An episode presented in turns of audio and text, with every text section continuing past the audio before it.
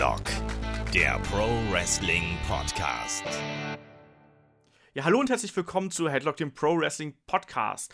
Das Royal Rumble Wochenende ist da und wie startet man das am besten? Natürlich mit NXT Takeover. Diesmal aus San Antonio. Knapp 12.000 Zuschauer haben das Freeman Coliseum gefüllt und die Card war ein bisschen, naja, sagen wir so, war nicht unbedingt etwas, auf das man sich jetzt wunder wie gefreut hätte, aber hat dann trotzdem einen guten Event ergeben, wie ich fand. Mein Name ist Olaf Bleich, ich bin euer Host und äh, ich bespreche heute mit euch und vor allem auch mit dem äh, lieben Ulrich Steppberger äh, NXT Takeover San Antonio. Moin Uli.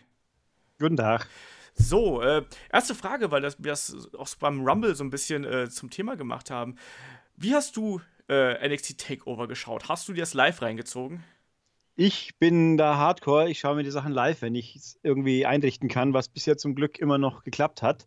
Äh, war allerdings diesmal, ich hatte ein bisschen eine Formkrise, nenne ich es mal. Auch eben, weil äh, die, die Card eben nicht so, so, wie soll ich sagen, so rausgeknallt hat mit, oh, lauter geile Matches ja. anfänglich und dann die Pre-Show auch noch diesmal eine Stunde gedauert hat und ich so mir gedacht habe, äh, also ich, ich lasse die Pre-Show auch immer laufen, wenn ich zu dem Zeitpunkt schon, was heißt schon wach bin, noch wach bin. Äh, aber die war ein bisschen lang diesmal, die konnte man auch wirklich gut weglassen, aber sie hat immerhin ein bis zwei Erkenntnisse doch abgeworfen, aber äh, insgesamt ja. Ja. Aber nö, also ich habe es gut überstanden, weil ja, wie du schon gesagt hast, dann Takeover selber war dann doch eine positive Überraschung. Ich bin aber relativ sicher, dass ausnahmsweise diesmal das eigentliche WWE Pay-per-view-Event besser, spannender sein dürfte wie die Takeover, was ja die letzten fünf, sechs Mal nicht der Fall war. Das stimmt, das glaube ich auch. Wie wirst du denn den Rumble schauen? Äh, machst du heute die Nacht durch und schaust dir an? Oder äh, hast du morgen frei vielleicht sogar genommen für den Rumble? Nein, also ich habe auch da, werde ich, werd ich live schauen. Ich bin da hart im Nehmen und wenn ich am nächsten Tag in der Früh ein bisschen müde bin, dann werde ich das schon verkraften, weil äh, Urlaub Wäre eine Option, möchte ich aber ungern und so einen ganzen Tag warten, bis ich es dann anschauen kann. Da ist mir das Vermeiden von Spoilern zu umständlich. Wobei natürlich diesmal reinhilft, dass die WWE bei den vierstündigen Pay-Per-Views, was natürlich eigentlich viel zu viel ist, aber inzwischen jetzt schon immer um 1 Uhr nachts anfängt und die Pre-Show zwei Stunden dauert. Äh, Gut, ob man sie anschauen muss, weiß man ja auch, ist ein bisschen schwierig, aber zum einen die Pre-Show hat natürlich mit drei Matches diesmal wenigstens wirklich was zu bieten. Das stimmt. Und äh, sie geht um 11 Uhr schon los und um 11 Uhr bin ich natürlich eh schon wach. Also es macht keinen Sinn, zwischendurch ins Bett zu gehen und dann kommt man halt um 5 Uhr hoffentlich ins Bett und gut ist. Außer denen, denen fällt am Schluss ein, hinten nach eine, ein Talk-Segment zu bringen sei es jetzt Talking Smog, Smack oder wie ist es, Raw Talk? Ja, Talking Smog finde ich auch ziemlich gut. Ja, wobei das bei, ähm, bei einem Pay-Per-View, wo beide äh, Brands drin sind, halte ich es für unwahrscheinlich, aber. Ich fände es doch äh, mal lustig, die hatten doch auch mal sowas wie hier äh, The Address of the WWE Universe oder so, hatten sie doch einmal ja. so als Sondersendung. Das fände ich vielleicht genau. nach sowas wie einem Rumble auch gar nicht so verkehrt, ehrlich gesagt, dass sich dann nochmal die äh, GMs und wie sie nicht alle heißen, irgendwie da zusammensetzen und dann nochmal das resümieren, was da gerade eben passiert ist und sich nochmal gegenseitig anfeinden nach dem Motto, wie konntest du denn das machen und sonst irgendwas. Fände ich, fänd ich auch gut. Ich würde mir aber wünschen, dass sie das erst dann machen, wenn sie bei Raw auch einen, einen GM haben, dem ich noch zuhören will. Weil Mick Foley kann man bitte jetzt äh, langsam in seine Hüftoperation schicken und wenn ich ihn unbedingt sehen will, kann ich ja Holy Foley anschauen, wo er jetzt nach dem Rumble, stimmt, nach dem Rumble kommen die, werden die fünf restlichen Folgen von Staffel 1 von Holy Foley freigeschaltet, ah, okay. hieß es ja. Ähm, ich weiß, Noel ist ja hübsch anzuschauen, aber den ganzen Rest brauche ich nicht mehr unbedingt. Ähm, Nee, also das Gute diesmal in der Pre-Show ist ja wohl, der, äh, Jerry Lawler ist ja dabei. Das stimmt, ja. Äh, der, und Shawn Michaels, wenn ich es richtig verstanden ja. habe, wobei ich nicht weiß, ob der die ganze Show dabei ist. Also es macht das Ganze schon unendlich viel erträglicher wie nur Booker T und irgendein Radionasenbär oder der mich null interessiert. Ja. Und Booker T kann man auch gerne mal. Booker T geht auch überhaupt nicht. Der wird hoffentlich Bürgermeister und hat dann keine Zeit mehr, dann ist auch okay. so sieht's Aber aus den, oh, also den kann ich auch nicht mehr. Wobei, ich weiß, wer moderiert eigentlich? Ich glaube, Renee Young macht die Pre-Show. Die macht, genau, macht die eigentlich ja immer. Aber lass ja, bei, bei Raw hat es das letzte Mal nicht mehr, was ja auch nur konsequent ist, dass er eigentlich bei, bei einem Raw Pay-Per-View nichts mehr zu suchen hat, weil er schließlich Team Blue ist. Genau, so sieht's aus. Ja. Aber lass uns dann doch vielleicht mal äh, gleich zur Pre-Show äh, gleich mal springen. Ähm, das, ja, zur Abwechslung mal auch bei einer NXT-Show, eine Pre-Show und ähm, ja, die haben schon jetzt immer welche gehabt, die, die, welche? Die hatten öfters, aber die waren immer eine halbe Stunde und eigentlich äh, mit Corey Graves und war es Charlie Caruso auch schon die letzten Male, aber halt immer nur eine halbe Stunde. Und diesmal war es eine Stunde, weil sie ihre Year-End Awards verliehen haben. Die können wir ignorieren, die waren nicht langweilig. Ähm, und jetzt diesmal gab es aber eben noch ein, zwei andere Geschichten. Genau, ja. eine coole Ankündigung oder eine äh, Ankündigung, die Sprecher betreffend, war ja, dass Corey Graves sozusagen aus dem NXT-Team retired und stattdessen Nigel McGuinness seinen Job übernimmt. Ich als alter Nigel McGuinness-Fan äh, muss ja sagen, ich freue mich super, dass er endlich bei WWE einen Job gekriegt hat. Ähm, ob er da so als äh, Commentator die ideale Besetzung ist, weiß ich nicht. Ich finde seine Stimmung nicht unbedingt so angenehm, um ihn am laufenden Band zu hören. Und ich finde das auch von der Persönlichkeit her nicht unbedingt das widerspiegelt, was Corey Graves irgendwie da äh, hinterlassen hat. Also Corey Graves richtig. war ja immer so dieser, wie du ja so schön gesagt hast, ne? er war nicht richtig Heel, er war nicht richtig Face, aber er war halt immer er selbst und hat immer eine sehr prägnante und auch eine gut ausgedrückte Meinung vertreten. Und ich glaube, Nigel McGuinness ist da ein bisschen zu nett, um es mal so auszudrücken, und ein bisschen zu sehr fachspezifisch und dann in Kombination mit dem unfassbar langweiligen äh, Percy Watson. Äh, ja der gar nichts ist. Tom Phillips mag ich ja sehr gern. Tom Phillips finde ich auch super. Wobei ich immer noch nicht weiß, was macht der bei SmackDown eigentlich? Der, Als vierter Mann vom, vom Kommentarteam. Der holt die Getränke zwischendurch. Ja, und da darf, glaube ich, zwischendurch die Werbepausen anmoderieren. Das war so lächerlich beim letzten Pay-Per-View, dass da vier Leute hocken und irgendwie. Aber nee, also tatsächlich, wobei ich sagen muss, mir ist die letzten Male bei Corey Graves, er kommt mal ein bisschen eindimensionaler jetzt in letzter Zeit vor, auch dieses Mal. Äh, ein bisschen zu sehr, also da färbt quasi die, die WWE-Schule ab, dass er zu eindimensional wird, so ein bisschen JBL-mäßig. Äh, fand ich, es war manchmal ein bisschen aufdringlich sogar, aber dafür, der war richtig emotional, wie er sich verabschiedet mhm. hat. Das war, das, das wirkte echt. Also es war ja wohl auch echt und das wirkte auch so. Nigel McGuinness kenne ich ja von früher gar nicht, weil ich ja jenseits des WWE-Universums äh, relativ wenig schaue. Ähm, ich habe verfolgt, dass den die Leute beim UK-Tournament gut fanden, aber da passt er halt auch dazu. Er ist halt einfach auch unüberhörbar ein Brite. Aber sowas von. Und vielleicht, vielleicht, also meine These ist jetzt halt, dass sie ihn bei NXT parken, vielleicht auch so lange, bis die UK-Show irgendwann mal ins Rollen kommt. Und dann kann man ja mal gucken, was passiert. Aber ja, also jetzt haben sie bei NXT, wir werden ja sehen, wie es jetzt wirklich weitergeht, ob die ja weiterhin ein Drei-Mann-Team haben, wo dann kein designierter äh, Heel-Sympathisant, sage ich jetzt mal, dabei ist. Ja. Das wäre ein bisschen komisch, weil eben Percy Watson ist, ist ein nasses Handtuch, das Byron Sexton noch Persönlichkeit verleihen würde, quasi. Also so traurig wie das klingt. Und Tom Phillips ist halt ein kompetenter Play-by-Play-Mann, aber ja, ja ich, schauen wir mal. Ich finde es aber eigentlich relativ konsequent, dass man Corey Graves da jetzt rausgenommen hat, weil ich muss auch ja. sagen, dass man ihn ja für alles benutzt hat in letzter Zeit. Ne? Ich meine, der, der, war halt eben der, der wirklich frischen Wind irgendwie in die Kommentare reingebracht hat. Aber er wurde einfach äh, überhäufig benutzt, um es mal so auszudrücken. Ja. Es gibt ja diesen, diesen alten Wrestling-Manager, EW, EWR oder wie er hieß. Da hieß es immer, wenn du halt äh, Leute zu oft benutzt hast, äh, äh, you're, you're, overusing, bla bla bla, äh, people are getting tired of him. Und ich glaube, das ist ganz gut, dass, das, dass sie Corey Graves jetzt da rausgeholt haben, auch wenn da wahrscheinlich sein Herz dran hängt. Ähm, und dass er jetzt halt eben für die Main-Shows und für die anderen WWE-Produktionen da frei ist. Ja, er macht er macht eben äh, Raw und 205 ist er ja letzten Endes. Genau. Und das das er hat also, der ist eh schon wöchentlich am meisten von allen zu hören, weil er vier Stunden quasi Live-Sendezeit hat. Und die anderen sind ja drei oder zwei. Also, wobei mir Moro Ronaldo drei Stunden anhören auch ein bisschen anstrengend vorkommt, aber okay. Ja, das, das stimmt schon. Ansonsten waren dann, dann noch die äh, Awards äh, für 2016 von NXT.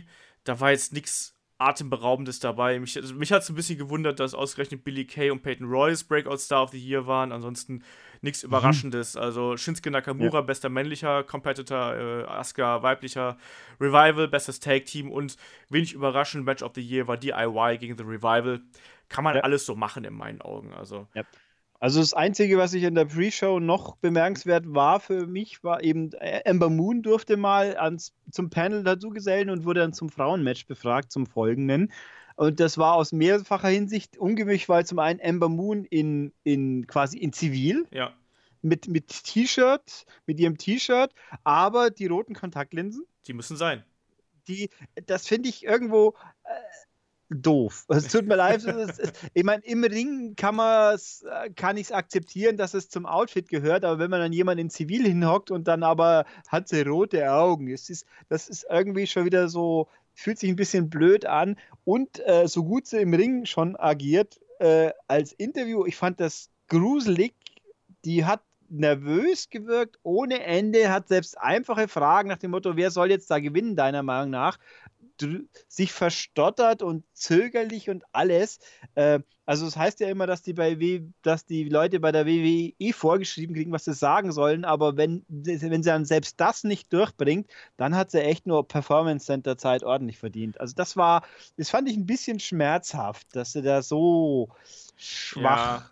Ja, ich, ich glaube halt schon, dass sie da einfach nervös war. Das war das erste Mal, dass sie wirklich Mic-Time bekommen hat. Oder da, vielleicht haben sie auch gar nicht so die Texte wirklich vorgelegt. Also ich weiß nicht genau, wie das bei den, bei den Pre-Shows ist, ob die da wirklich dann mhm. quasi ein Skript bekommen, an das sie sich dann stoisch halten müssen, oder ob's, ob sie quasi einfach nur so Bullet Points bekommen, weißt du, so, ihr sprecht jetzt über das, du musst irgendwas sagen zu dem und dem Punkt. Ähm, ja, das kann man ja auch machen mit Leuten, die es können. Also eben. wenn du dem Miss irgendein Stichwort gibst, dann kann der alles wahrscheinlich. Aber, aber jemand, der ihn und nie wirklich mal das Mikrofon vor der Nase hatte, dann zu sagen, und jetzt darfst du auch freisprechen, das ist dann mal echt richtig. Das war, also es war jetzt nicht furchtbar, aber es war schon ein bisschen äh, eher so ein bisschen mitleidserregend, dass die arme Frau quasi gequält wurde ah, vor der, so vor der Kamera. Ich fand die ganz, ich, ganz sympathisch, fand ich.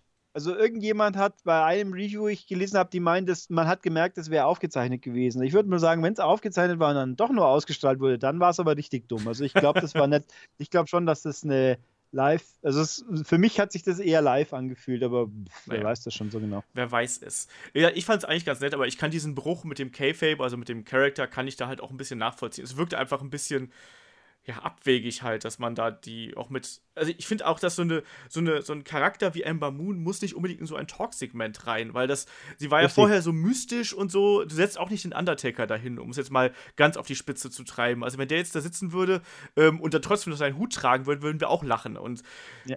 äh, da, da, muss man WWE vielleicht auch so ein bisschen die Charaktere schützen. Hm. Wobei auch da mir aufgefallen ist, weil ich eben die letzte NXT-Folge mal ihr Match gesehen habe noch, dass ihr Ring-Outfit auch ein bisschen modernisiert, bisschen normalisiert worden ist, gefühlt jetzt. Sie hat schon immer noch ihre Gladiator-Schürze, aber drunter erkennbar moderneres Outfit, sage ich jetzt mal. Was mich auch ein bisschen gewundert hat, weil ja ihre, ihre Vorstellung mit diesen mystischen Trailern erst wochenlang und so weiter und so fort. Aber naja, mal gucken. Ja, Aber also ich, ich finde sie halt als, als äh, Wrestlerin und auch als Charakter finde ich sie ziemlich cool, muss ich aber trotzdem sagen. Also ich finde den Auftritt finde ja. ich toll, weil auch was im Ring abliefert, ist auch super. Mein Gott, Mike Work, dazu ist sie bei NXT und im Performance Center, daran kann sie noch arbeiten und der Rest stimmt ja. Also das Charisma ist da, äh, der Auftritt ist da, das In-Ring-Skills ist da, das andere kriegt die sich auch noch drauf und da bin ich sehr zuversichtlich und ich glaube ja auch, dass sie diejenige sein wird, die Asuka vermutlich beim ähm, äh, äh, WrestleMania-Wochenende da irgendwie entthronen wird. Das ist meine Vermutung, aber mal sehen, ob das ja, passieren es, wird. Es liegt nahe, dass auf sie hingebaut wird, weil ich sonst auch niemand sehe, der die Rolle erfüllen würde aktuell, sage ich jetzt mal. Das stimmt, die Ladies Division ist ja relativ dünn besetzt, was, äh, was, was vieles angeht. Auch dass Wo Mickey James jetzt zu SmackDown gegangen ist, fand ich auch irgendwie ein bisschen komisch. Da hätte man halt auch längere Fehde mitmachen können. Ja. Wobei da passt ja auch gut hin, aber da, äh, also theoretisch finde ich Mickey James sehr interessant und ich finde auch in SmackDown hat für mein Empfinden, für mich persönlich, die wesentlich interessantere Frauendivision, weil einfach da das Gefälle nicht so ultra abrupt wirkt. Das stimmt, das stimmt auf da jeden wirkt, Fall. Da sind, zwar, da sind zwar nicht die ganz großen Namen, die sind alle bei Raw, aber dafür fühlen sich die, fühlt sich das alles ein bisschen äh, homogener, besser an und nicht so da die drei, die zwei Großen, die eh dauernd gegeneinander und dann den Rest. Ich meine, Bailey fühlt, hat sich für mich momentan auch furchtbar gelitten und in ihrer Außenwirkung momentan. Ja, es ist halt immer zu viel. Das ist halt das, das Problem. Ne? Also ich ja. finde immer WWE pusht dann eben ihre Hauptcharaktere dann zu stark ja. und gerade bei Raw ist das halt so eklatant. Ja, und ich finde auch Mickey James haben sie jetzt natürlich, dass sie sie als Heel äh, ver verarbeiten bei SmackDown. Die Motivation klingt auch glaubwürdig. Das, ja. das funktioniert schon ganz gut, finde ich. Also mal gucken, was jetzt dann auch morgen oder heute Nacht abliefert. Ähm, dann werden wir ja mal sehen. Aber äh, nee, was mir auch noch kurz die Frauen bei, bei ja, eine der wenigen Frauen, die mir jetzt noch einfällt, die ja bei heute nicht dabei war bei NXT, eben die Liv Morgan. Finde ich ganz schrecklich die die fühlt sich an. Haben die irgendwie Carmella neu besetzen müssen? So das, fühlt sich die an das, für mich. Das die hat ja das, gleiche Outfit, ja. auch so, so, so Trainingshosen, so quirlig rumhüpfi. Also die wirkt einfach, als ob sie jetzt Carmella ohne den ohne Rap ist momentan. Also ein bisschen merkwürdig. Das, das, Problem von Liv Morgan ist halt auch einfach, dass sie sich zwar extrem bemüht im Ring, aber dass sie einfach noch total grün ist und eigentlich noch nicht auf diese große Bühne gehört in meinen Augen. Die müsste noch mal ein halbes Jahr, die, die hat ja Ausstrahlung. Ich finde diesen Charakter, der ist auch okay. Ich mag dieses New Jersey-Gedönse äh, zwar nicht so unbedingt, aber what the hell, das ist, das ist wurscht. Aber nur bemühen reicht halt im, im Ring nicht. Und ich finde einfach, dass sie ähm, noch sehr unsicher und wackelig bei vielen Aktionen wirkt. Und das hat, denkt man gerade, wenn sie dann gegen Leute äh, wie Asuka oder so antritt, da ist einfach mhm. ein höllenweiter Unterschied. Und naja, finde ich aktuell, kann ich mir die nicht angucken und du merkst auch im Publikum, dass wenn sie reinkommt, dass sie dann alle so, ah, ich weiß nicht, ob ich das sehen will, was jetzt da passiert. Ähm, aber sollen wir dann mal zur eigentlichen Maincard kommen? Ja, würde ich, würd ich, mal vorschlagen. Bevor ich es vergesse, mhm. äh, an die lieben Leute da draußen, wenn ihr irgendwie Fragen habt, wenn ihr irgendwas äh, uns mitteilen wollt, eure Meinung zu den Events, äh, wie ihr euch den Rumble anschaut, wie ihr generell Wrestling wahrnehmt, was eure Meinungen sind zu sonst was, ähm, schickt uns einfach fragen at headlock.de, also Fragen anfragen so rum. Oder äh, schaut bei uns auf Facebook vorbei oder twittert uns an. Da sind wir überall vertreten. Falls ihr auf die äh, abwegige Idee kommt, äh, uns ein bisschen unterstützen zu wollen, ähm, dann könnt ihr uns äh, natürlich das äh, auch gern zukommen lassen. Und da haben wir bei ähm, auf headlock.de eine kleine Support Us-Seite eingerichtet. Da gibt es ähm, den üblichen Amazon-Affiliate-Link, äh, wie man den ja kennt. Da müsst ihr einfach nur draufklicken und dann bekommen wir äh, einen Teil von eurer von dem Geld, was ihr halt da ausgibt. Ihr müsst nichts mehr bezahlen, wir kriegen ein bisschen was rein. Könnt ihr gerne machen. Wenn ihr uns anderswo unterstützen wollt, teilt uns, äh, macht uns bekannt. Ich glaube, wir sind auf einem ganz guten Weg, was den Podcast angeht. Und äh, ihr seid auf jeden Fall auch Teil davon. Also wir freuen uns über jegliche Unterstützung. So, genug der Werbemaßnahmen. Jetzt geht es weiter mit der Main Show und der Main Card von NXT Takeover San Antonio. Und wenig überraschend war das erste Match des Abends, der Kampf zwischen der Perfect Ten, Ty Dillinger und Eric Young von Sanity. So, erstmal Frage, wie gefällt dir denn Sanity? Da gehen die Meinungen sehr auseinander. Wir haben auch letztens Post bekommen, wo Leute gesagt haben, so, äh, ich finde die Musik total scheiße und den Auftritt an sich finde ich auch irgendwie merkwürdig. Äh, bist du mit den Jungs um Eric Young und Alexander Wolf äh, schon warm geworden und den Mädels? Ich, sie sind irgendwie, sie, sie fühlen sich halt ein bisschen anachronistisch an im, in, in der heutigen Zeit. Es ist ein bisschen, fühlt sich ein bisschen oldschool an, aber nicht in dieser Karikaturvariante. Ich finde, es ist ein interessanter Kontrastpunkt zum normalen Auftritt. Ich, ich finde, Eric Young hat für mich nicht eine Ausstellung, die mich anspringt. Äh, das, also ich habe ihn auch nicht in seiner Zeit bei TNA verfolgt, weil wo soll ich schon TNA geschaut haben, als normaler Durchschnittsschauer.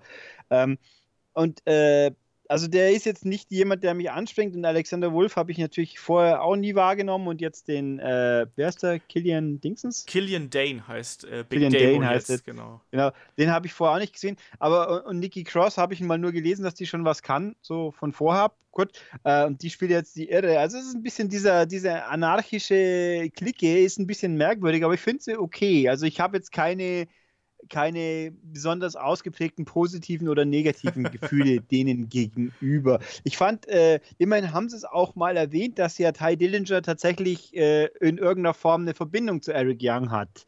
Dass das erwähnt wurde, ist, finde ich, sinnvoll, weil sonst wäre es ein bisschen arg komisch, wieso sich der ausgerechnet um den bemüht.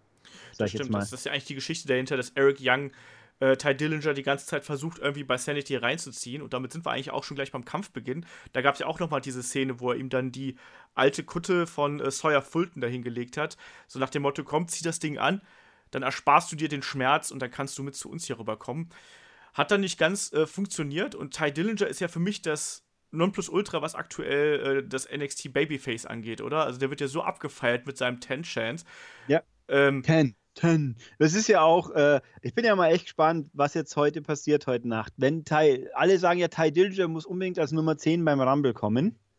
Ja. Weil, weil alles andere kann man nicht machen. Also, ich sag mal so: entweder kommt er und alle freuen sich, oder die arme Sau, die die 10 hat, der wird noch mehr ausgepfiffen wie damals Rey Mysterio. Ja, absolut. das, das, der hat dann echt verloren. Wer da immer als 10 ver, verwurstet wird, wenn es nicht Ty Dillinger ist, uff. Ja, absolut. Also, also ja, Wobei ich die Chance schon als eher nicht so gering ansehe, weil es gab ja auch, ja gut, äh, also es ist jetzt, man hat nicht den Eindruck, dass Ty Dillinger zwingend in NXT eine große Rolle noch zukünftig spielen soll, war jetzt mein Eindruck nach genau, diesem das, Match. das glaube ich halt eben auch. Ich glaube, dass Ty Dillinger, man hat nicht so recht einen Weg für ihn, was, man, was er da bei NXT erreichen soll. Ich glaube nicht, dass er ähm, in die World Champion Region in irgendeiner Weise eingreifen müsste. Ich habe mir bei diesem Kampf gedacht und auch bei dem Kampf, der jetzt da drauf folgt, also Roderick Strong gegen Andrade Almas, habe ich mir gedacht, mhm. eigentlich auch wenn NXT ja einen kleinen Kader hat, wäre für, für diese Kategorie wäre halt irgendwie so ein Midcard-Title ganz gut. Ja. Ähm, und der fehlt halt bei NXT. Also ich finde,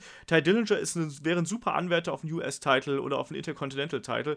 Der ist over, der kann was im Ring, der ich weiß es nicht genau. Ich bin ja echt jemand, auch jetzt die letzten Monate, ähm, alle sagen so Ty Dillinger hier, next big thing und so. Und ich ich mag ihn irgendwie, aber ich weiß, ich kann es nicht greifen, warum, aber ich mag ihn irgendwie und ich finde diesen Auftritt halt ja. geil. Die Musik ist super und du fühlst dich sofort irgendwie von ihm ja vereinnahmt in irgendeiner Form und das ja. kann er und äh, der Kampf gegen äh, Eric Young war, würde ich sagen, auch ein perfektes Beispiel dafür. Das war halt wieder dieses typische, ähm, ja, against all odds, ne? Und all odds diesmal in Form einer äh, großen Übermacht von Gegnern. Und er hat gekämpft, er hat gekämpft, am Ende hat es dann doch nicht gereicht. Aber ähm, Wobei natürlich das ganze Setup auch, also irgendwo, es ist eigentlich inhärent völlig unfair. Wieso darf Sanity am Ring rumlungern? die anderen zwei die ganze Zeit. Ist so völlig klar, was dann passiert. Also es war das ganze Setup. Mann, ey, wir sind beim Wrestling. es ist ein Handicap-Match eigentlich, aber außer dass es, nicht, dass es eben keins war, aber dann doch. Also auch da ein bisschen. Ähm, wobei übrigens Ty Dillinger ich mich immer sehr gewundert habe, der ist ja schon ewig in NXT. Ja, ja. Und man hört, man hat ihn immer wieder mal vereinzelt gesehen, aber in der wöchentlichen Show hat er bis vor kurzem eigentlich ganz selten mal irgendwie einen Auftritt gehabt, bloß. Das stimmt, die letzten Wochen war er halt, äh, Interview hat er gehabt, er war in diesem Four-Way, ähm, wo es um den Number One Contendership geht. Aber das stimmt schon, er war auch mal einfach mal so eine Woche gar nicht da, so ungefähr. Ne? Also ja, also der war meistens nicht da. Ich meine, auch Nakamura ist ja auch nicht jede Woche zu sehen gewesen oder Samoa Joe oder Baylor oder sonst jemand. Äh, was natürlich bei nur einer Stunde in, in der Woche jetzt auch nicht so un, unwahrscheinlich ist, aber, aber Dillinger hat halt einfach auch bei NXT bis vor zwei NXTs, äh, nee, Moment, er hat vier Auftritte davor gehabt. Also gefühlt, ich habe immer so irgendwie vom Verfolgen der News-Site ein bisschen, dass der halt mehr so ein für die, für die Tour, dass er da quasi immer die Main-Events machen durfte, aber im Fernseher hast du dann eher seltener gesehen. So wie, wie auch diese, die Alaya, die ja mal so, die seit Jahren immer wieder mal so kurz aufpoppt, aber scheinbar halt nicht auf der Glotze viel. Ja, das aber, stimmt.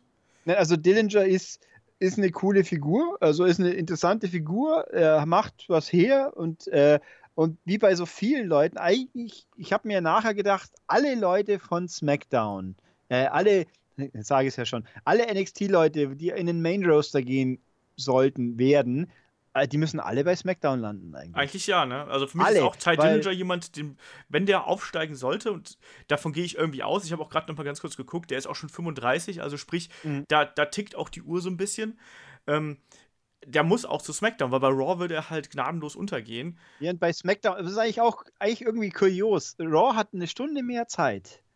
Und trotzdem hat man den Eindruck, dass, es, dass da zu viele Leute rumeiern und deswegen äh, kein Platz mehr ist für irgendjemanden. Und bei SmackDown denken sie sich, hey, cool, weil, wobei auch bei SmackDown tatsächlich ja eigentlich auch gar nicht so wenig Leute sind, aber gefühlt hast du wenn jetzt dann Cena wieder die nächste Pause einlegt, was soll denn Styles, gegen wen soll er denn überhaupt antreten? Gegen jemand anders, den wir dann nach dem Kampf hier im Publikum gegen, gesehen haben gegen nicht Ambrose. Ja, äh, gegen Samoa Joe hoffentlich. Das ist meine, äh, meine Traumfehde ja. für WrestleMania. Das fände ich geil. Wobei, ey, mit Samoa Joe wäre ich nicht so wirklich warm. Der ist, ist nicht so mein, Alter, mein, mein, Fall. Muss Samoa halt, Joe ich, gegen AJ Styles, du. Also, das, könnt, das ist so großartig. Also, ich hab, so oft habe ich die schon gegeneinander antreten sehen. Das waren immer Bombenkämpfe. Es, ja, ich meine, gegen AJ, AJ Styles ist mit jedem, funktioniert mit jedem, ist mein Gefühl, so ungefähr. da, mit dem kann nichts schief gehen, so ungefähr. Oder auch beim Intercontinental. Du hast, du hast Sigler und Miss und da fehlt irgendjemand. Da wäre jetzt ein Dillinger zum Beispiel eine Figur, die nahe passt. Ja. Der hat, ich, ich meine, gut, das hätten wir bei Apollo Crew, ja gut, Baron Corbin gibt es auch noch, stimmt, zugegeben. ähm, aber äh, ja, also Dillinger und auch andere Leute, die hochgeholt werden, die müssten eigentlich alle in SmackDown landen. Aber gucken wir mal, was passiert. Ja, das stimmt. Ähm, ansonsten, der Kampf an sich zwischen Eric Young und Ty Dillinger war halt geprägt durch die Eingriffe von Sanity. Ähm, die haben es immer wieder versucht, irgendwie da Dillinger äh, ranzukriegen. Es gab dann auch diesen, diesen Crossbody von. Äh, Killian Dane gegen ihn außerhalb, aber Dillinger hat sich immer wieder zurückgekämpft, immer wieder zurückgekämpft und zum Ende hat es dann eben dann doch nicht gereicht, obwohl es dann irgendwie dann trotzdem geschafft hat, alle auszuschalten. Dann gab es aber den äh, Wheelbarrel Neckbreaker von, ähm, na, wie heißt er, Eric Young und dann war die Geschichte gegessen. Ich finde, das war ein, ein, guter Kampf. Es war auf jeden Fall ein Kampf, der die Leute gut ins, ins äh, ja, in den Event reingebracht hat. Du hattest eine schöne Dynamik zwischen den beiden Kontrahenten. Äh, beide konnten ihre Rolle gut ausspielen. Zugleich wurde Sanity halt eben auch gestärkt und Eric Young brauchte den Sieg. Also, ich weiß ja, nicht, also siehst du das irgendwie anders? Nö, es hat, also es war nicht der super fette Kampf, so wie letztes Mal noch Root gegen Dillinger, der hatte schon mehr noch, finde ich. Aber, das stimmt auf jeden Fall. aber es war ein guter, es war ein wirklich guter Auftakt. Also es war, generell ist mir die ganze Card, finde ich, da, die war ein bisschen, äh, ich sag jetzt mal gleichförmig. Also nichts, was jetzt so richtig rausgeknallt hat, aber auch nichts, was raus, äh, was in irgendeiner Form schlecht war. Nur, also die ganz großen Hype-Elemente haben ein bisschen gefehlt. Das war bei dem Kampf so, beim nächsten auch. Ja. Ähm, aber es war auf jeden Fall gut. Also es war ein guter Auftakt, ja. Ja, das konnte man auf jeden Fall so machen. Danach gab es ja noch die kurze Einblendung, das, äh, deswegen habe ich ja gerade auch darauf hingewiesen. Da saß dann Samoa Joe im Zuschauerraum. Mhm. Ja, ich hoffe einfach mal, dass das so der, der leise Abschied von ihm gewesen ist, weißt du. Da hat er noch mal so ein bisschen Applaus bekommen ja. und ist klar, war es dann nicht im Ring, aber ich glaube, dass Samoa Joe beim Rumble debütieren wird und wenn nicht, dann ist es eigentlich ärgerlich, weil ich finde, Samoa ja. Joes Geschichte ist erzählt bei NXT. Ja. Ähm, ich sehe jetzt auch nicht, gegen wen er da irgendwie äh, neu nochmal fäden sollte. Verstehe ich nicht, sehe ich nicht. Und entsprechend sollte der jetzt einfach aufsteigen und beim Rumble irgendwie anfangen. Und ich habe ja gesagt, also, bei mir ist es ja die Nummer zwei. Ich habe ja gesagt, ich brauche, ich hätte gern Samoa Joe direkt äh, als Nummer zwei im Rumble. Nummer eins irgendwie Dean Ambrose oder so und Nummer zwei dann Samoa Joe ich äh, ich finde, äh, was so ein bisschen komisch war, was in dem Moment ich mir noch nicht so gedacht habe, wenn man drüber nachdenkt, weil ich, ich habe es anderswo auch gelesen, der, die Leute, die es sagen, haben auch schon recht. Diese Art der Vorstellung, da sitzt jemand im Publikum und schaut zu, das ist eigentlich immer nur Leute, die nicht im Roaster sind. So eben, weil nachher auch Michael Pierce Hayes wird mal gezeigt. Das stimmt. Oder hey, Bailey hat uns mal wieder besucht oder, oder so Geschichten. Und aber Samoa Joe ist ja eigentlich Stand jetzt offiziell ganz normale NXT-Wrestler, sitzt er in Zivil am Ring. Das macht doch keinen Sinn irgendwie. Nee, ich verstehe auch also, nicht, was, was, was das sollte. Ja, also es ist ein bisschen eigenwillig, aber gut, das, ja. Der hat sich halt ein Ticket gekauft, der war zufällig da und hat sich ein Ticket gekauft. genau. Ich schaue mir das mal an im Anzug. Warum denn nicht? Ja, ja, also es war, ich meine, und dann in Zivilklamotten, Samoa Joe ist natürlich auch ein bisschen ungewöhnlich. Also eben wie, wie ein Gast halt, ne? Ja, ja, eben. Und das, das spricht halt auch eher dafür, dass er halt jetzt langsam aus dem NXT-Roster raus muss. Auch der, er ist ja auch nicht mehr der Jüngste, ne? Ich glaube, der ist auch 36, 37, ja. irgendwie sowas um den Dreh. Der muss auch jetzt einfach den nächsten Sprung schaffen. Dann wie lange wird er dann noch machen? Drei, vier Jahre oder so? Und deswegen, den musst du jetzt hochziehen und dann auch direkt ab zu SmackDown und dann hoffentlich gegen Leute wie AJ Styles oder so. Wobei, ähm, ich lese ja auch immer wieder so mal die, das, es gibt ja auch die These, dass Samoa Joe ganz zufrieden ist mit seiner Rolle, weil er da ja als NXT-Mensch nicht die, ohne Ende die ganze Zeit durch die Gegend reisen muss und jede Woche drei Matches hat und so oder so. Also die, dass es halt eben eine Rolle ist, man hat einen sicheren Job, man kann wresteln, man kriegt, man hat ein Standing, aber man hat eben nicht diese Superstrapazen, die die Leute im Main Roaster haben. Ja, ist halt immer die Frage, was man will, ne? Und auch, ja. auch da, man weiß auch nicht genau, was er damit äh, den Offiziellen hinter den Kulissen da eben besprochen hat, ob er jetzt nochmal da den großen Singles-Push kriegt, ob er dann auch bei jeder äh, Hausshow zum Beispiel dabei sein wird, ist dann auch wiederum die Frage. Aber klar, Main Roster bedeutet deutlich mehr Anstrengung, deutlich mehr Reiserei. Wir haben ja. das jetzt ja bei, bei Cesaro diese Woche mitgekriegt, der ja hier die, die Deutschland-Tour promotet hat, der dann mal eben äh, aus den USA nach Deutschland gekommen ist, da die ganzen Termine abgerissen hat und anschließend da direkt wieder rüber und heute Abend dann äh, beim Rumble antritt, ne? Also zweimal, zwei, zweimal, ja. ja, ja, also ja. ganz knall, knallhart und gnadenlos. Also da mhm. muss man den Jungs auch echt Respekt zollen für die Kilometer, die sie da runterreisen. Ja. Ja, zweiter Kampf äh, war Roderick Strong gegen Andrade Stian Almas. Zwei Leute, die noch relativ, äh, beziehungsweise Andrade Jan Almas ist ja schon länger dabei bei NXT.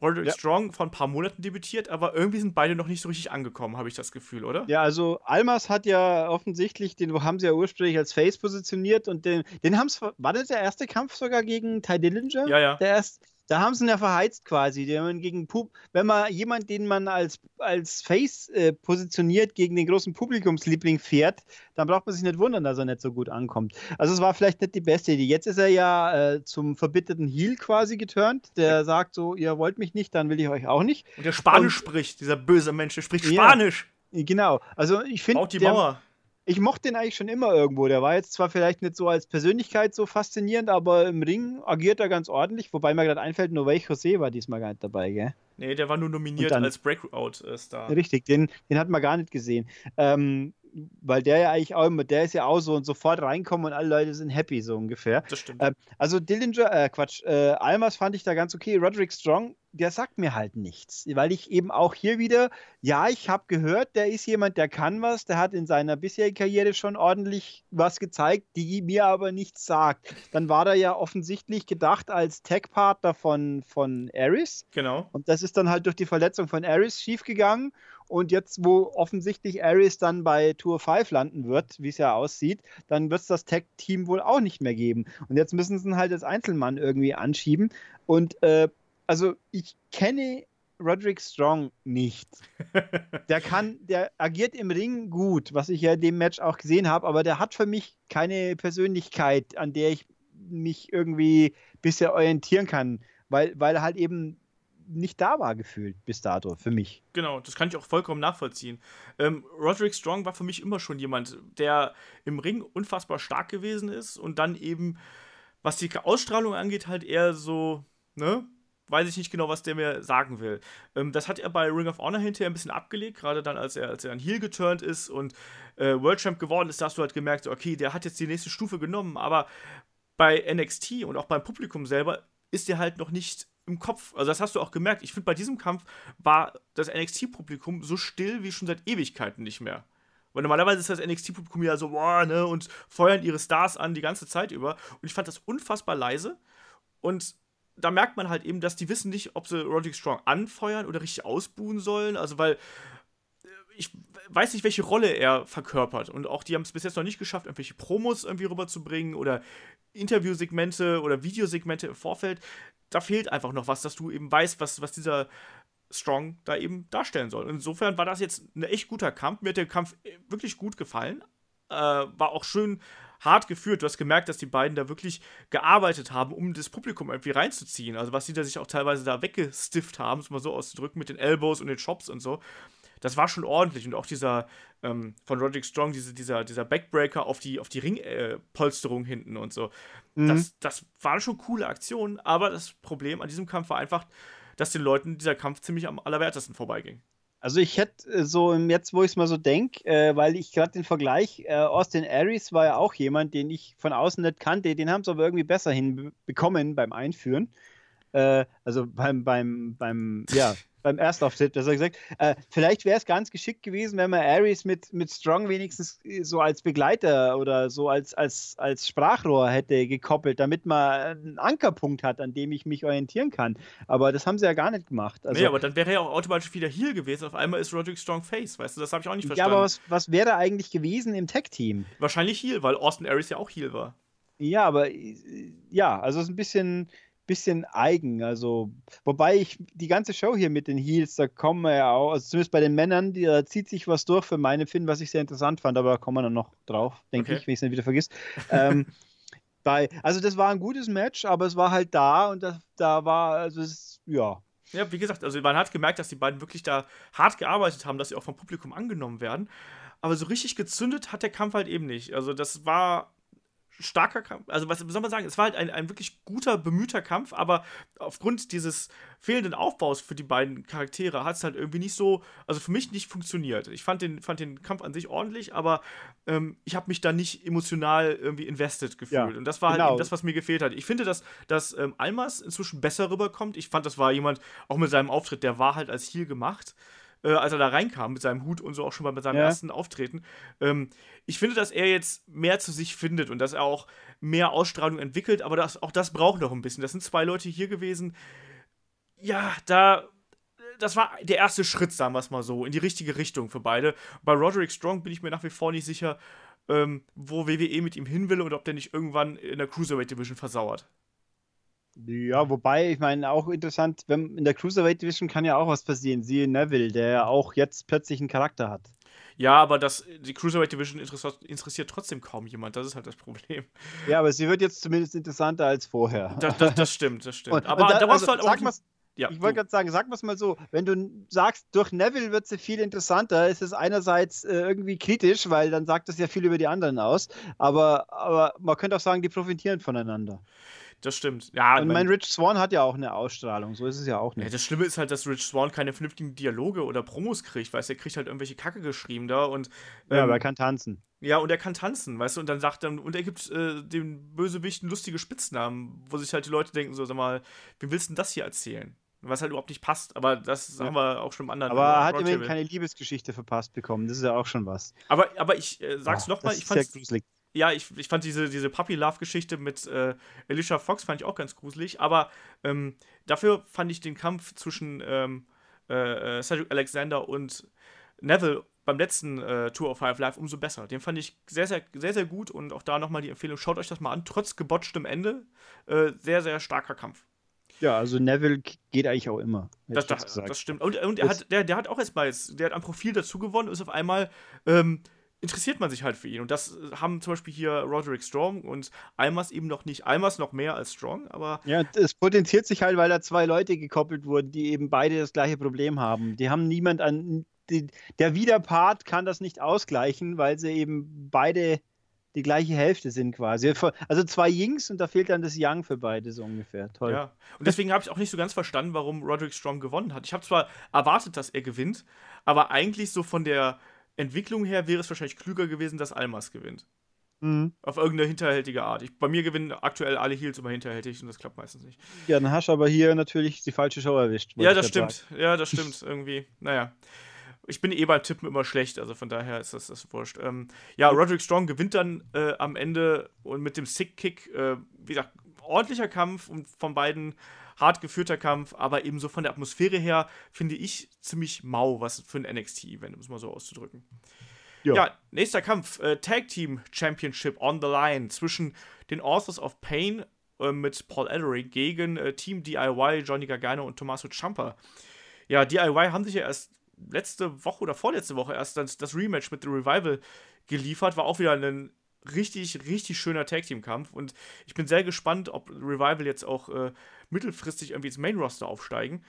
Weil auch da, die Geschichte ist mehr oder weniger erzählt, außer die sagen jetzt halt eben nach diesem Kampf so, ah ja, äh, wir sind die einzige Hoffnung für die Division und äh, nehmen es halt eben dann mit The Authors of Pain auf. Ich war sehr überrascht, dass die dann doch ja, den Titel schon gewonnen haben. Ich habe es ehrlich gesagt nicht erwartet. Ich habe es ja auch beim Roundtable gesagt. Ich habe darauf getippt, dass irgendwie DIY durch die Q gewinnt oder sonst irgendwas. Ist nicht so gekommen. Wie sieht es bei dir aus? Hast du damit gerechnet, dass hier äh, der Titel schon wieder wechselt? Nee, also ganz, ganz kurz zu Revival. Ich fände die Idee Revival gegen Authors of Pain interessant, aber es sind halt zwei Heal-Teams gegeneinander. Das äh, macht man ja traditionell wohl eher nicht. Aber ähm, ich finde, ich find, dass, dass, äh, die, äh, dass Revival gar nicht mehr so Heal sind. Ach, weil die, die waren noch die totalen Heals gegen, gegen DIY. Aber, also ich fand schon, dass die sehr, sehr als die Bösen in Szene gesetzt wurden, die auch schummeln ja offensichtlich und ja. halt also schon zwar vielleicht nicht so aus, aus äh, niederträchtigen Gründen, weil sie einfach böse Menschen sind, aber sie sind halt so mehr so die, die opportunistischen Heels, nach dem Motto, uns, wir tun halt was, wir wollen und äh, ja, so ein bisschen Baron Corbin ohne Arschloch. Attitude. Ja, aber, aber, aber, aber ich finde ja, dass, dass äh, sie aufgrund ihrer Leistungen halt inzwischen immer beliebter werden. Weißt du, die sind einfach so gut, dass die Leute schon, halt, das tendieren sie anzufeuern da, deswegen sind sie ja vielleicht auch gegen DIY noch so gut gesetzt gewesen, weil das die ultimativen Lieblinge sind, ja, so absolut. ungefähr. Äh, Gerade vor allem Gargano natürlich. Ähm, also ich weiß, ich habe auch mich gefragt, ich finde den Ausgang des Matches eigentlich in einer gewissen Form konsequent, weil einfach die Authors so dermaßen als Gew Naturgewalten inszeniert sind, dass sie gegen zwei so so, so, so gern ich die auch mag, absolut, gar kein Thema. Die sind halt ja viel kleiner und schwächer eigentlich. Und wenn dann zwei so Monster einigermaßen ins Rollen kommen, dann wäre es eigentlich nur konsequent, dass sie auch tatsächlich gewinnen. Finde ich. Ja. Ähm, und eben, also eigentlich hätte DIY, wie hätten sie gegen, wie sollen die, das ist ein bisschen quasi realistisch, wie sollen die gegen diese zwei Viecher gewinnen? Durch Schummeln machen sie, weil sie die Guten sind, bleibt also nur die Disqualifikation, weil die ja, weil äh, die Authors irgendwas gemacht hätten. Ich war vor allem, die größte Überraschung für mich war, dass die Authors ganz straight und fair gewonnen haben. Ja. Die haben nicht geschummelt. Paul Ellering hat diesmal kein bisschen am Mitch irgendwas gemacht, hat nicht irgendwie mal irgendwie eingegriffen, nada. Die haben ganz legal, ganz fair einfach die overpowered und gewonnen. Ja. Punkt. Und was, also, was, ich auch sehr mochte, ähm, war die Kommunikation zwischen den Authors of Pain. Also ich finde ja, die sind ja so austauschbar, so für Mhm. sich, so äh, Akim und Reza. Ich kann die noch immer nicht auseinanderhalten, wenn ich ganz ehrlich bin. Ja. Ich glaube, einer hat eine Tattoo und der andere nicht, ich weiß es nicht. Aber was, was, was ich halt eben cool fand, war, wie die beiden wirklich dann auch miteinander geredet haben und wo du dann, ich habe das Gefühl gehabt, also das ist jetzt eine einfache Assoziation eines Fans, ich hatte halt Gefühl gehabt, wirklich, dass die beiden da äh, ihren Charakter halt eben geformt haben durch diese Art der Kommunikation. Weißt du, dass der eine zum anderen geht, so komm, steh auf oder jetzt komm, mach das und so. Das hat für mich irgendwie was was Militärisches fast schon gehabt. Also ich finde, dass die beiden wirklich, äh, äh, Corey Grace hat die dann, glaube ich, auch irgendwie als äh, Sherman-Tanks bezeichnet. Ich finde, das hat gut gepasst irgendwie so. Ich finde, die hatten äh, wirklich was äh, Koordiniertes, Starkes und äh, Unzerstörbares. Und auch wenn ich äh, äh, nicht viel davon erwartet habe, wie die beiden da im Ring funktionieren. Klar sind die irgendwie limitiert in ihren Aktionen, ne? sind natürlich nicht so spektakulär, aber trotzdem haben die ihre Rolle da super erfüllt. Und das hat natürlich, wie du schon gesagt hast, mit Champa und Gargano hast du das perfekte Underdog-Tag-Team, was halt die ganze Zeit versucht, mit Technik und Leidenschaft gegen diese Kraft äh, zu halten. Und das hat gut funktioniert in diesem Match und äh, hat für mich auch echt zu einem äh, launigen Kampf geführt, wo ich nicht erwartet hätte, dass der so klar endet. Aber wie du schon gesagt hast, eigentlich macht es nur Sinn, wie es dann ausgegangen ist. Ja, also ich fand den, ich fand, ich war wirklich sehr positiv überrascht, wie die sich da eingefügt haben, dass die auch mehr können wie zwei Berge sein, wenn man sie vernünftig äh, koordiniert. Ich fand ein bisschen, bisschen, wie er im, einer von den zwei in dem Aufgabegriff drin war. Mhm. Äh, dass dieses, dieses Babyface-mäßige, nein, ich halte jetzt durch und widerstehe und wo er dann auch sagt, hau mich nochmal, das war doch auch irgendwie dieses Segment. Ja, ja. Äh, das fand ich ein bisschen komisch für die Heels, also für die eigentlich, wobei, die waren ja auch eben gar nicht so wirklich, die waren ja nicht böse, sie waren halt einfach Dominant konsequent. halt, ja. Sie sind, sie sind eigentlich in, in diesem Match, also ich finde, äh, Revival schummelt in jedem Match mehr wie die Authors in diesem Match. also eigentlich. Die waren einfach straight, sachlich, nüchtern, Wumms. Wir machen euch platt und haben es auch geschafft. Wobei ich auch ein bisschen, äh, so sehr ich DIY mag, immer die Gargano ist immer der, das Opfer quasi, so der Sami Zayn Das im stimmt, Tag-Team. ja, ja. Das, das, das ist auch gut, wenn es mal nicht jedes Mal passiert, sag ich jetzt mal. Ähm, nö, also ich fand das okay. Die Frage ist, was machen sie jetzt? Ob jetzt dann DIY äh, jetzt quasi als nächstes wieder jetzt wieder sich rankämpfen dürfen, müssen sie eigentlich, weil ich meine, sonst was gibt es überhaupt noch an Tag-Teams bei NXT? Nicht mehr so viel. Der TM661 sind ja. Achso, die sind verletzt, genau. Aber ansonsten äh, bleibt da nicht mehr so mega viel übrig. Also Nee. konsequenterweise müsste man ja, also mal jetzt mal angenommen, dass Revival noch nicht aufsteigen irgendwie ins Main Roster, könnte ich mir halt sowas wie ein Three-Way vorstellen, dass du sagst, Mhm. okay, wir haben jetzt drei Tag-Teams, ähm, am Ende streiten sich halt eben Champa und Gargano mit äh, The Revival irgendwie darum, wer den Title Shot bekommt und dann kommt William Regal raus und sagt, hier, komm, die einen sind unzerstörbar, komm, wir schmeißen jetzt alle ineinander und bei WrestleMania haben wir einen, äh, einen Three-Way. Das kann, glaube ich, auch eine gute Nummer werden. Ansonsten sehe ich halt auch keinen Herausforderer aktuell. Wie gesagt, TM61 sind, Mhm. sind verletzt ähm, und mir fällt aktuell einfach keiner ein, den man da irgendwie reinholen könnte. Und mir fällt aber auch für DIY keine, keine Rolle im Main Roster ein, wo sie, wo sie nicht völlig überflüssig wären, weil einfach eh gefühlt zu viele Tag-Teams da sind. Ja, Und das wäre sehr schade, wenn die da dann irgendwie verbrannt wären. Äh, auch selbst bei SmackDown, da gibt es auch schon zu viele. schau dir doch mal an, wie es aktuell um American Alpha bestellt steht. Ich finde auch, dass die jetzt nicht, obwohl sie Tag Team Champions sind, haben die, finde haben die, finde ich, seit dem äh, Debüt im Main Roster jetzt nicht unbedingt an Profil dazu gewonnen. Ja, wobei da auch das nicht geholfen hat, finde ich, diese ganze Storyline mit äh, Gable ist verletzt. Achso, wird ja. von den Usos rund gemacht. Das war ja, das fand ich ein bisschen komisch, dass man die hochzieht und dann quasi erstmal ein paar Wochen lang zur Seite legt. Es ist ein bisschen, da haben sie mit Enzo und Cass mehr angestellt, sage ich jetzt mal. Und die spielen Das ja stimmt. titeltechnisch gar keine Rolle. Also ähm, alles ein bisschen eigen und komisch, aber ja, mal schauen. Also ich finde, also ich, mich hat dieses Match rundum eigentlich schon sehr positiv. Ja, mir hat's gefallen. Ich fand's gut. Also, Ja. weil halt eben mich jetzt auch die, die Authors das erste Mal mir quasi was gegeben haben. Die Authors gegen TM61 fand ich nicht so gut. Das stimmt. Es war aber auch sehr kurz, muss man dazu sagen. Ich fand aber das, das durchaus auch einen, einen guten Kampf, weil auch da TM61 auch in die Stärken der, äh, der Authors eingespielt haben. Hier hat natürlich noch ein bisschen mehr Zeit. Ich fand auch teilweise die, äh, die Double-Team-Manöver von den beiden extrem beeindruckend. Ne? Also ja. klar, wenn man jetzt böse ist, kann man halt sagen, so ja, äh, die Authors haben halt viel zu oft genosellt und so, aber hey, what the fuck, da stehen halt 140 Kilo gegen 90 äh, Kilo. Beim einen steckt nun mal Wumms dahinter, wenn er zuschlägt, beim anderen deutlich weniger. Ne? Und ja so haben dann äh, DIY haben halt immer ihre Hope-Spots bekommen, wo sie dann auch echt äh, Gas gegeben haben und auch ihre, ja, ihre schnellen Aktionen irgendwie ins Spiel bringen konnten, aber es hat dann am Ende nicht gereicht und auch wenn ich nicht damit gerechnet habe, hat es halt in dieser Form Sinn gemacht. Jetzt muss ich gerade gucken, war das in dem Match mit den Suplexen?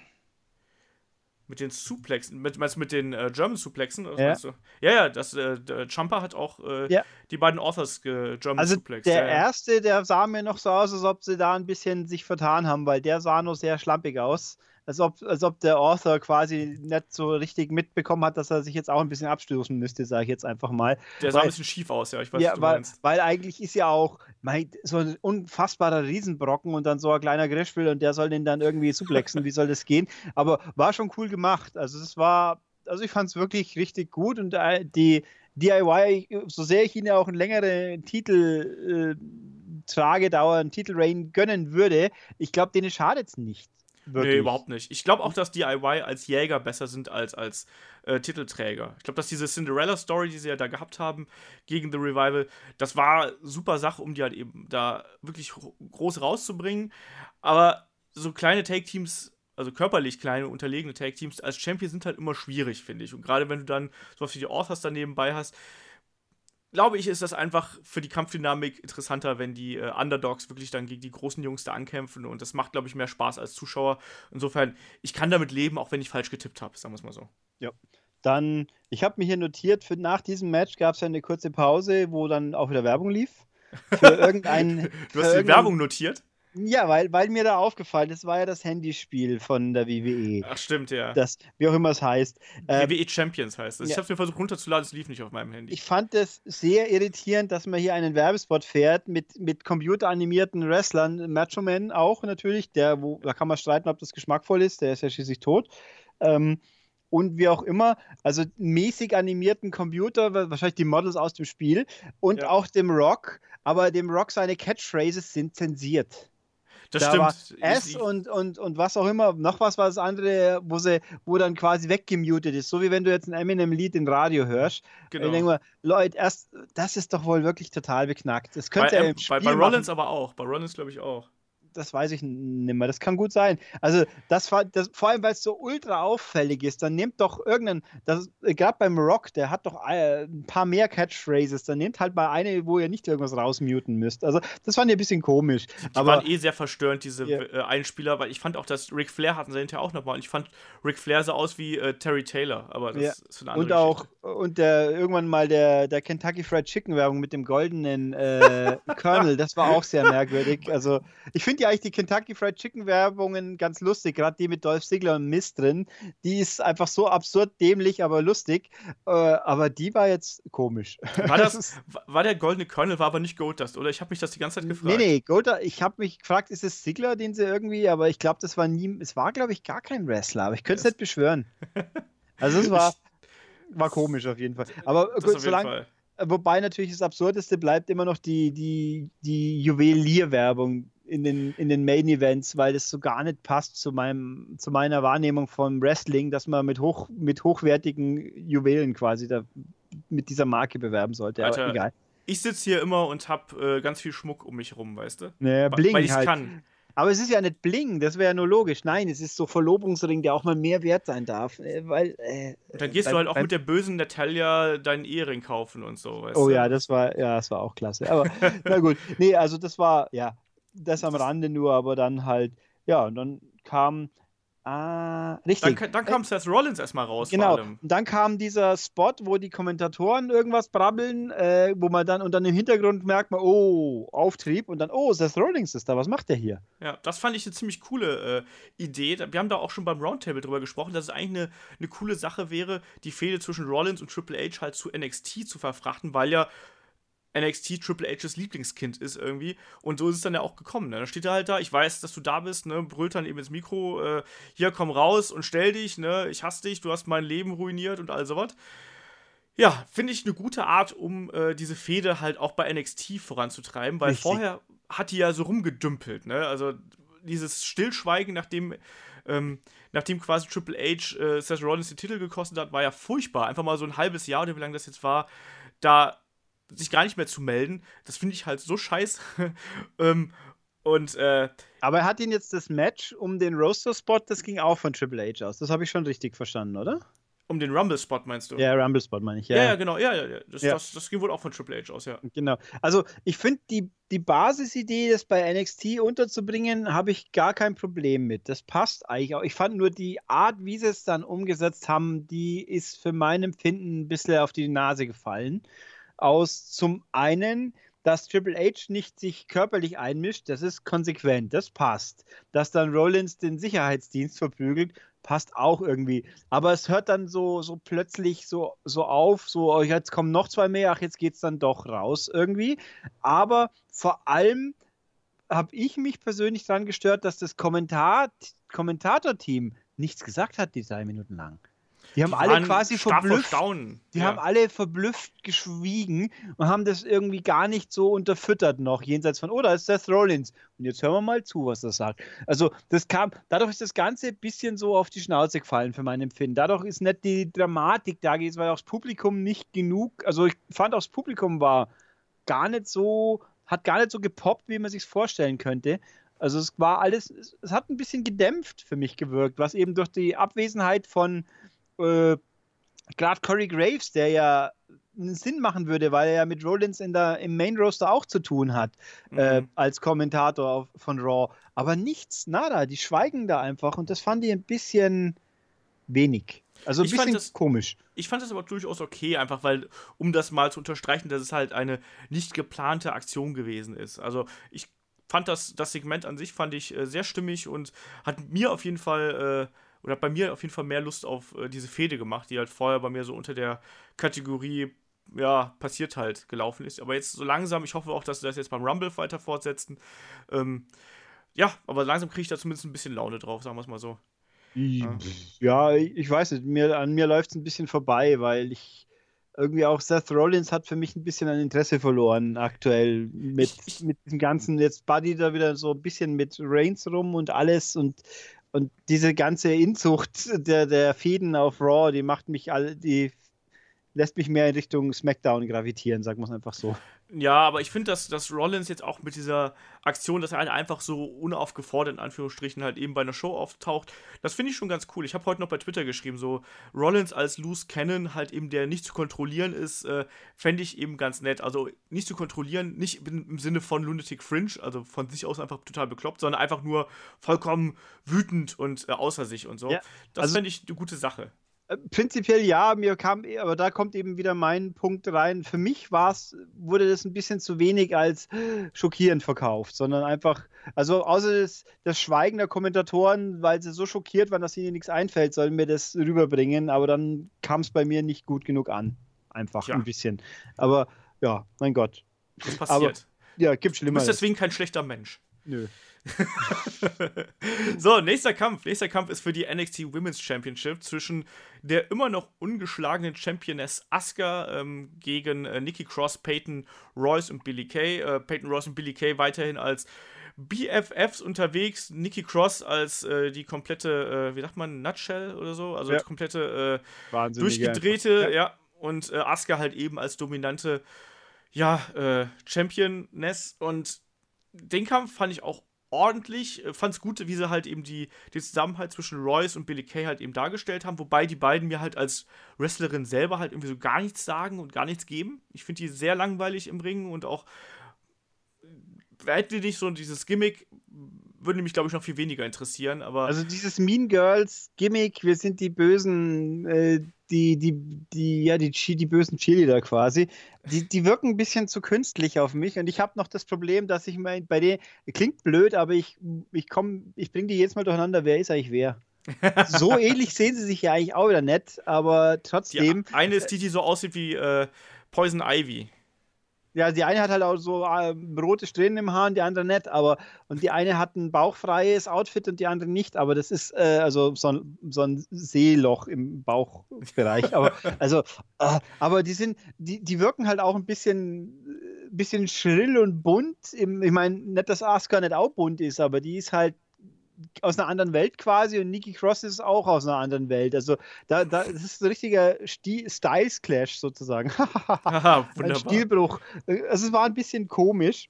Äh, das Match an sich, mir sind halt ein, die, ein paar Spots in Erinnerung eher geblieben, aber äh, ich, ich weiß nicht, das hat mich irgendwie nicht so mitgenommen. Das insgesamt Match, ich fand sehr überraschend war für mich dieses Doppelteam durch sie durch den Tisch hauen am, am Kommentatorenpult. Genau. Dass sie Nikki Cross einfach und dass die dann auch wirklich komplett raus war aus dem Match nach dem Moment.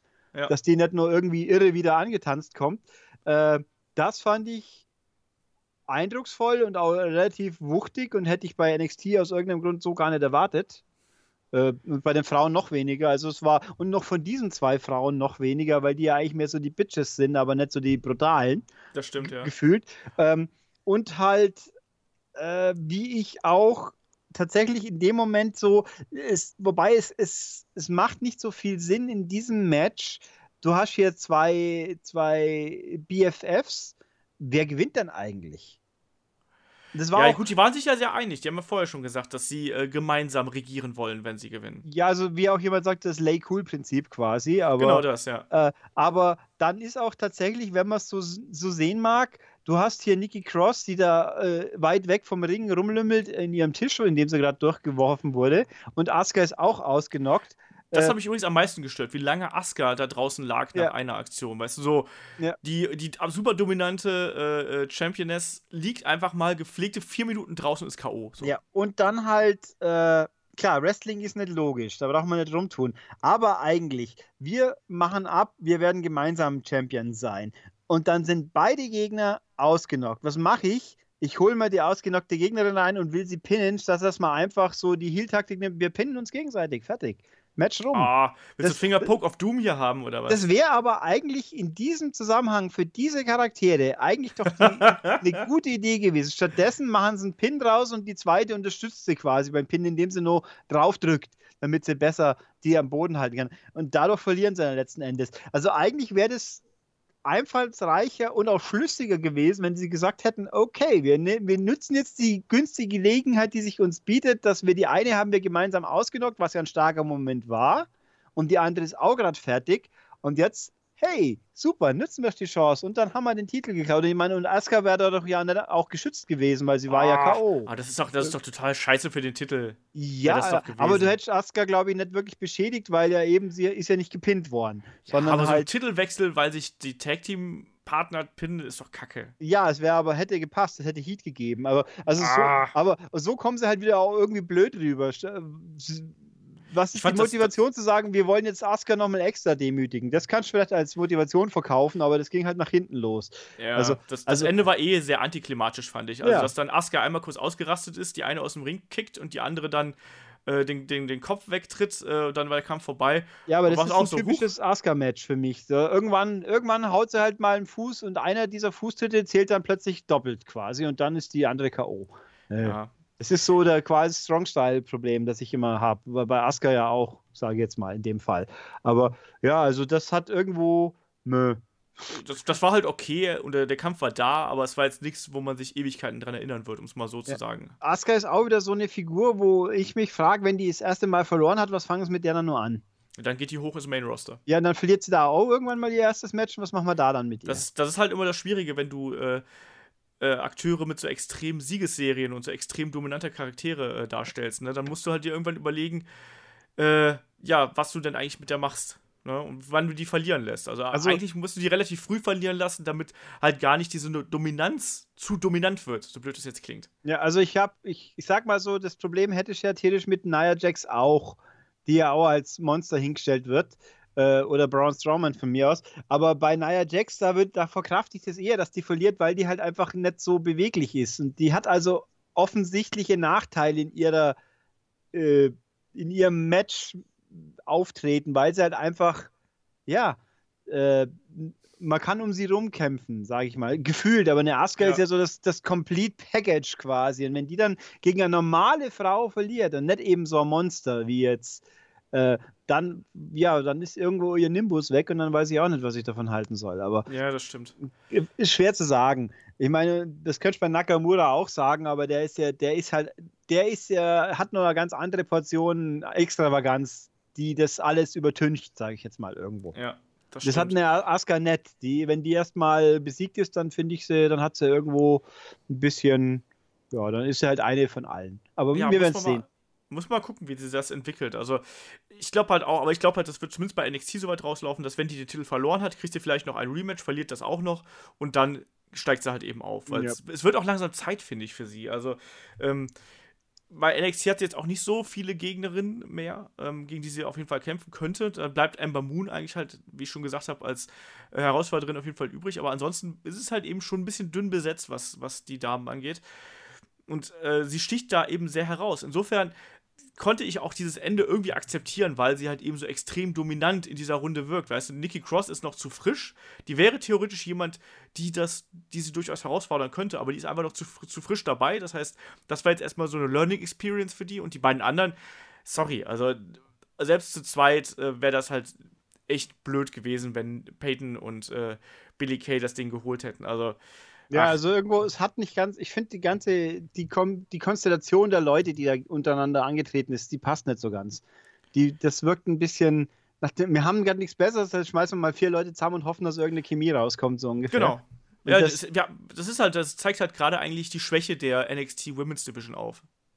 Ja, wo, ja, es gibt ja auch nicht viele sonst. Eben. Irgendwie. Ich meine, da hätte Mickey James jetzt gut gepasst, aber die haben es ja gleich in den Main Roster gesteckt. Wo, Eben, sie die haben quasi alles hochgezogen, was halt nicht nied- und nagelfest war und alles, was halbwegs so weit war. Auch jemand wie Carmella hätte nicht unbedingt ins Main Roster gehört. Die hätte Nee. man auch erstmal noch ein bisschen äh, bei NXT rum, rummachen lassen können. Genauso wie Alexa Bliss zum Beispiel. Ja, wobei die, ja, aber Alexa Bliss funktioniert ja echt gut eigentlich. Da- Also, aber das war die Überraschung. Und bei Carmella Ja. denkst du dir so, ja, warum ist die jetzt eigentlich hier? Und die kriegt noch immer keine vernünftige Reaktion und muss jetzt mit James Ellsworth rummachen. wobei ich ja auch nach wie vor der Meinung bin, Carmella hätten sie bei Enzo und Cass lassen müssen. Du erwähntest mal sowas. ja, ich bin da absolut. Die, meine, ich meine, Alexa war ja auch eigentlich die Begleiterin von zwei Typen. Die zwei Blake und Murphy interessieren keine Sau mehr. Ja. Seit, seit sie die losgekoppelt haben, die hat davon profitiert. Und bei Carmella, die, die leidet darunter, dass ihr jetzt quasi der Support fehlt. Das Äh. Und das, dann hätten sie es halt als, als in den zwei, irgendwer rennt nur bei Raw rum, bei den Frauen, wo man halt tauschen hätte können. Fällt mir jetzt gar Was, keine Nia ein. Jax? Ja, nee, die, ja, wer ist denn eigentlich noch unter Nia Jax? Wer kommt dann noch? Da gibt es eine, äh, ja, Alicia Fox und wer ist denn, da ist noch, ist, da muss doch sonst noch jemand sein. We- we- Weiß ich nicht mehr. Ich, ich habe die, die Damen-Division gerade Ich- nicht so auf dem Plan. Also bei, bei Raw ist halt echt bitter, da fallen dann mal alle ein, die es gibt. Oder haben Ja, die dann, eben. also bei, bei SmackDown will ich es ja sogar noch zusammenkriegen, glaube ich, aber e egal. Also ja, mal gucken, aber ja, also es ist alles ein bisschen komisch, aber egal. Also ich fand das Frauenmatch war jetzt nicht so oder die Welt, sage ich nee, mal. nicht so aber wirklich. das war ja auch, man, man wusste ja hinten nach kommt noch was. Wobei ich hier auch, äh, habe ich irgendwas nicht mitbekommen. Danach hat man ja gesehen, Tyler Bate ist im Publikum. Genau, Tyler Bate ist der äh, Sieger des UK Championship Tournaments. Haben die morgen, haben die heute bei Rum, beim Rumble, hat der ein Match? Nee, aber den haben sie ja, die haben, WWE hat ja in der letzten Woche äh, alles äh, Talent, was halt eben bei den UK Championships dabei war, abgezogen. Das hat ja dann unter anderem auch WXW betroffen, die ja dieses Wochenende in London äh, veranstaltet haben mit Progress zusammen. Die haben quasi äh, einen Teil des Talents halt eben rübergeholt, um, damit die bei den aktuellen Events dabei sind. Und ich will jetzt nicht zu viel spoilern, das wäre ein bisschen unfair.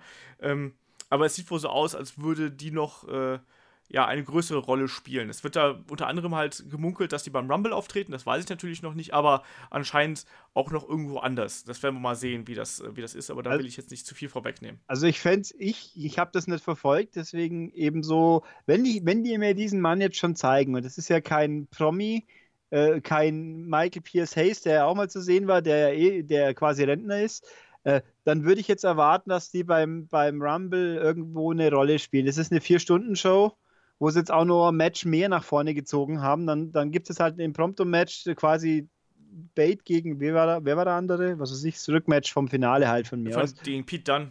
Ja, oder halt Exhibition von mir aus. Äh, Äh, Tyler Bate gegen, was weiß ich, Tosaba vielleicht, aber. Nee, du schmeißt die halt, ich gehe davon aus, dass äh, Tyler Bate Teil des Rumbles sein wird. Der wird irgendwie als Überraschungsteilnehmer damit reinkommen und hat sich quasi dafür. Er hat den Gürtel gewonnen und bekommt deswegen auch einen Rumble-Auftritt. Halt das wird so mein Tipp sein. Ob jetzt, ob jetzt Pete Dunn auch auftreten wird, Weiß ich nicht. Also ich ja, glaube, also, es würde reichen, wenn nur Tyler Bate auftreten würde. Also eben, er muss auf jeden Fall irgendwie eine aktive Rolle spielen, sonst fände ich das ziemlich komisch, wieso man den zwei Sekunden in Kamera hält und sagt, äh, das war's, tschüss. Ja, aber, aber noch, noch ein Kampf, glaube ich, werden sie nicht damit einbringen, weil das bringt doch nichts, die jetzt einfach da reinzuschmeißen. Die Hälfte vom Publikum kennt die nicht. Ja, so wie und die ganzen Cruiserweights halt, was wir ja jede Woche wieder machen, so ungefähr. Das, da, da funktioniert es ja auch nicht. Ja, ich sage ja, also, das, wieso ja, soll man das dann bei den, bei den UK-Leuten besser machen? Also. Ja, ich, ich hoffe, dass man die ein bisschen besser schützt. Naja, aber das war halt auch so ein bisschen bitter jetzt auch auch für, für WXW. Ne? Die hatten eigentlich auch äh, Tyler Bate, äh, äh, Trent Seven und Pete Dunn waren allesamt geplant dafür, dass die halt ähm, am Event in London teilnehmen und die mussten alle abgezogen werden. Die mussten nochmal die halbe Karte umstellen, ähm, weil die auf einmal nicht mehr antreten durften, weil WWE jetzt offensichtlich doch ja, so, es hieß ja zuerst, dass die dann trotzdem äh, Indie-Bookings annehmen dürfen, aber inzwischen hat es WWE wohl sozusagen so umgewandelt, dass nur Indie-Bookings, die auf keinem Sender oder sonst irgendwas. Richtig, das habe ich aber jetzt, das meine ich, hätte ich schon öfters gelesen, dass es immer heißt, wenn es nicht ausgestrahlt wird, dann dürfen die Leute. Genau, das Problem ist ja, dass äh, äh WXW ja zum Beispiel WXW Now hat, was offiziell ja auch als Streamingdienst und alles Mögliche durchgeht. Entsprechend dürfen die da auch nicht mehr antreten. Ja, dann, also ich meine, das, äh, das klingt jetzt für mich so, als ob man das hätte erahnen können, sagen wir es jetzt mal so. Ja, man hat halt, du weißt doch, man hat immer die Hoffnung, dass es dann doch noch anders kommt. Ja, und ich meine, im Fall von Tyler Bate, der ist ja offensichtlich nicht nur einfach abgezogen worden, damit man nicht sieht, der ist ja auch tatsächlich woanders. Äh, ja, ja. und wo, on camera zu sehen. Also der, die anderen zwei, was weiß ich, aber naja, wie auch immer. Also gucken wir mal. Aber das Gute war, dann kam das Main Event. Genau, und der war diesmal ganz ausgezeichnet. Da ja. hatten wir das äh, Titelmatch zwischen Shinsuke Nakamura, dem Champion, und Glorious Bobby Roode. Und allein die Intros haben mich ja schon wieder äh, fröhlich gestimmt. Wenn Bobby Roode sich erstmal natürlich elendlange Zeit lässt, bis er zum Ring kommt und dann, glaube ich, mit, was waren das, sechs oder acht, acht, acht glitzernd gekleidete Damen äh, am Arm irgendwie in die Halle kommt und Shinsuke Nakamura auf einem Stroboskop-Surfbrett, um es mal so auszudrücken, dann zum Ring fährt. Ich musste ein bisschen an, ich weiß gar nicht mehr, welche WrestleMania das war, aber der Undertaker hatte auch mal so eine äh, so ein merkwürdigen Entrance gehabt, wo er quasi äh, zum Ring geschwebt ist. Da war der mhm. ganze, der ganze äh, Gang quasi war mit Nebel voll und er wurde dann zum Ring äh, gefahren. Oder WrestleMania 6 hatten die auch so kleine Autos, ja. Äh, die sie da hin und her gefahren haben. Also, das fand ich sehr lustig. Das bei Nakamura fand ich ein bisschen komisch, weil ich irgendwo immer geschaut habe, wie fährt dieses Fahrzeug eigentlich so ungefähr. äh, zieht es jemand, schiebt es jemand, sitzt da einer drin? Also, das da sitzt ich, einer im Hintergrund mit dem Smartphone und steuert das. Also, ich fand du? bei, ja, eben. Äh, ich fand, also, die, die, ich fand den Einmarsch von Bobby Roode ein bisschen cooler da noch. Was ich lustig fand, am Ende hat Bobby Roode hat dann lachen müssen. Wie er im Ring stand, hat man noch kurz gesehen, dass er, dass er gar nicht mal ernst bleiben können über sein Entrance. Hat dann so gelacht, so was auch zum, zum arroganten Heel gar nicht so passt. Ich fand das ganz witzig.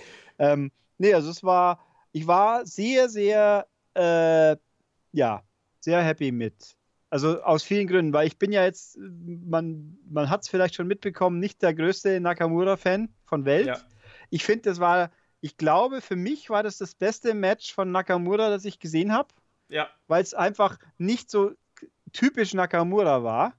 Ähm, und außerdem, Bobby Roode ist halt glorreich, da ist nichts zu ändern. äh, und natürlich, der Ausgang war dann natürlich richtig gut. Ähm, wobei, äh, sie haben es auch noch richtig gut gemacht, weil tatsächlich die Art und Weise, wie die Verletzung quasi mhm. passiert ist, die war, also wenn das so geplant war, dann bin ich, dann finde ich es bemerkenswert, dass es so gut hingebracht haben, weil es sah auch, hätte man, könnte man ganz legitim für eine echte Verletzung halten. Ja, ich habe so, auch zuerst gedacht, das wäre echt gewesen. Ja, weil sie es ja auch noch so unterstützen. Da kommt der Ringarzt, dann kommt Albert nur raus, also Matt Bloom und schaut auch nur ganz besorgt.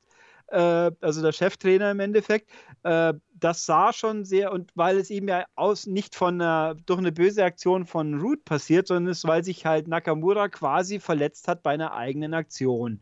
Ja. Äh, und auch hier, wie bei den Authors of Pain, Bobby Root ist ein Heel, ein feiger Heel irgendwie, aber hat dieses Match absolut zu 100% fair gewonnen. ja, fair gewonnen, aber er hat auch vorher versucht zu betrügen bis zum geht nicht mehr, hallo? Ja, aber er hat, am, am, er hat aber nichts so irgendwie mit äh, hinter dem Rücken von irgendwas oder ich habe da, vielleicht habe ich auch schon gepennt, weil es zu spät war, aber gefühlt hatte ich den Eindruck, er hat auch am Schluss, er hat natürlich die Situation ganz klar für sich genutzt, aber er hat nichts gemacht, was jetzt in irgendeiner Form typische Heal-Taktik ins Auge gepiekst oder irgendwas. Moment, er, hatte einmal, der, hatte, der hat schon, da schon, also er war, er war der clevere Heal, sagen wir es mal so. Und ich müsste da auch mal gerade noch eine Lanze gerade für ihn brechen. Ich finde Bobby Root aktuell so erfrischend, weil er halt diesen oldschooligen Stil halt eben fährt. Der nimmt so viele Rückbezüge auf Leute wie Ric Flair oder äh, andere Heals der Geschichte ähm, und baut hier halt eben seine Kämpfe ein. Du hast das Gefühl, dass jede Bewegung die er irgendwie im Ring zeigt, die zählt irgendwas. Und das sind häufig auch die, sind die großen Aktionen, die bei ihm zählen, aber es sind halt eben auch die kleinen Aktionen. Ne? Zum Beispiel, was ich ganz ausgezeichnet fand, war, ähm, als Nakamura diese, diese erste Serie von Aktionen hat, noch vor dieser Knieverletzung, wo er dann sein, sein Overhead Belly äh, to Back irgendwas da gezeigt hat, Suplex, und wo er dann, äh, wo, wo Shinsuke da äh, gewartet hat, so, ja, ich will jetzt den Kinshasa-Kick zeigen und hat gezeigt hier so, jetzt steh auf, steh auf und Root blieb einfach liegen. Ja. Ne, und ich, das, das, das ist doch genau das, was man sich immer als, äh, als Fan, wenn man jetzt nicht gerade komplett hier sich da dem Wrestling ergibt, da fragt man sich doch dann immer, warum steht denn der jetzt auf? Der weiß doch genau, dass er gleich vom Kopf getreten kriegt. Weißt du? Und genau das macht Bobby Roode. Der bleibt einfach liegen und spielt äh, toter Mann, spielt totes Opossum und äh, rollt äh, Shinsuke da, danach ein. Ne? Absolut genial. Genauso auch, dann hat er auch hier äh, Beine auf Seil und all sowas. Ja, stimmt, ähm, gut, da hat er doch mal geschummelt, das ist richtig. Aber, aber also gefühlt, zum, der Schluss zumindest, der Schluss zumindest, da war keine fiese Aktion drin oder keine, er hat halt einfach die Situation pragmatisch umgesetzt. Und, genau, aber eben auch nicht irgendwo jetzt noch, äh, er hat ihn nicht hinterdurchs verletzt. Gut, diese Füße beim, auf Seil beim Pinnen, das ist natürlich unfair, aber, aber er kam im Großen und Ganzen legitim rüber und nicht, er, er gewinnt jetzt nur durch eine Schummelei und das, er, er, nutzt halt die Situation, aber er hat auch vorher nicht gewirkt, als ob er jetzt unterlegen wäre. Also, nee, überhaupt nicht. Und eben, dass er da liegen bleibt, das ist einfach bloß intelligent.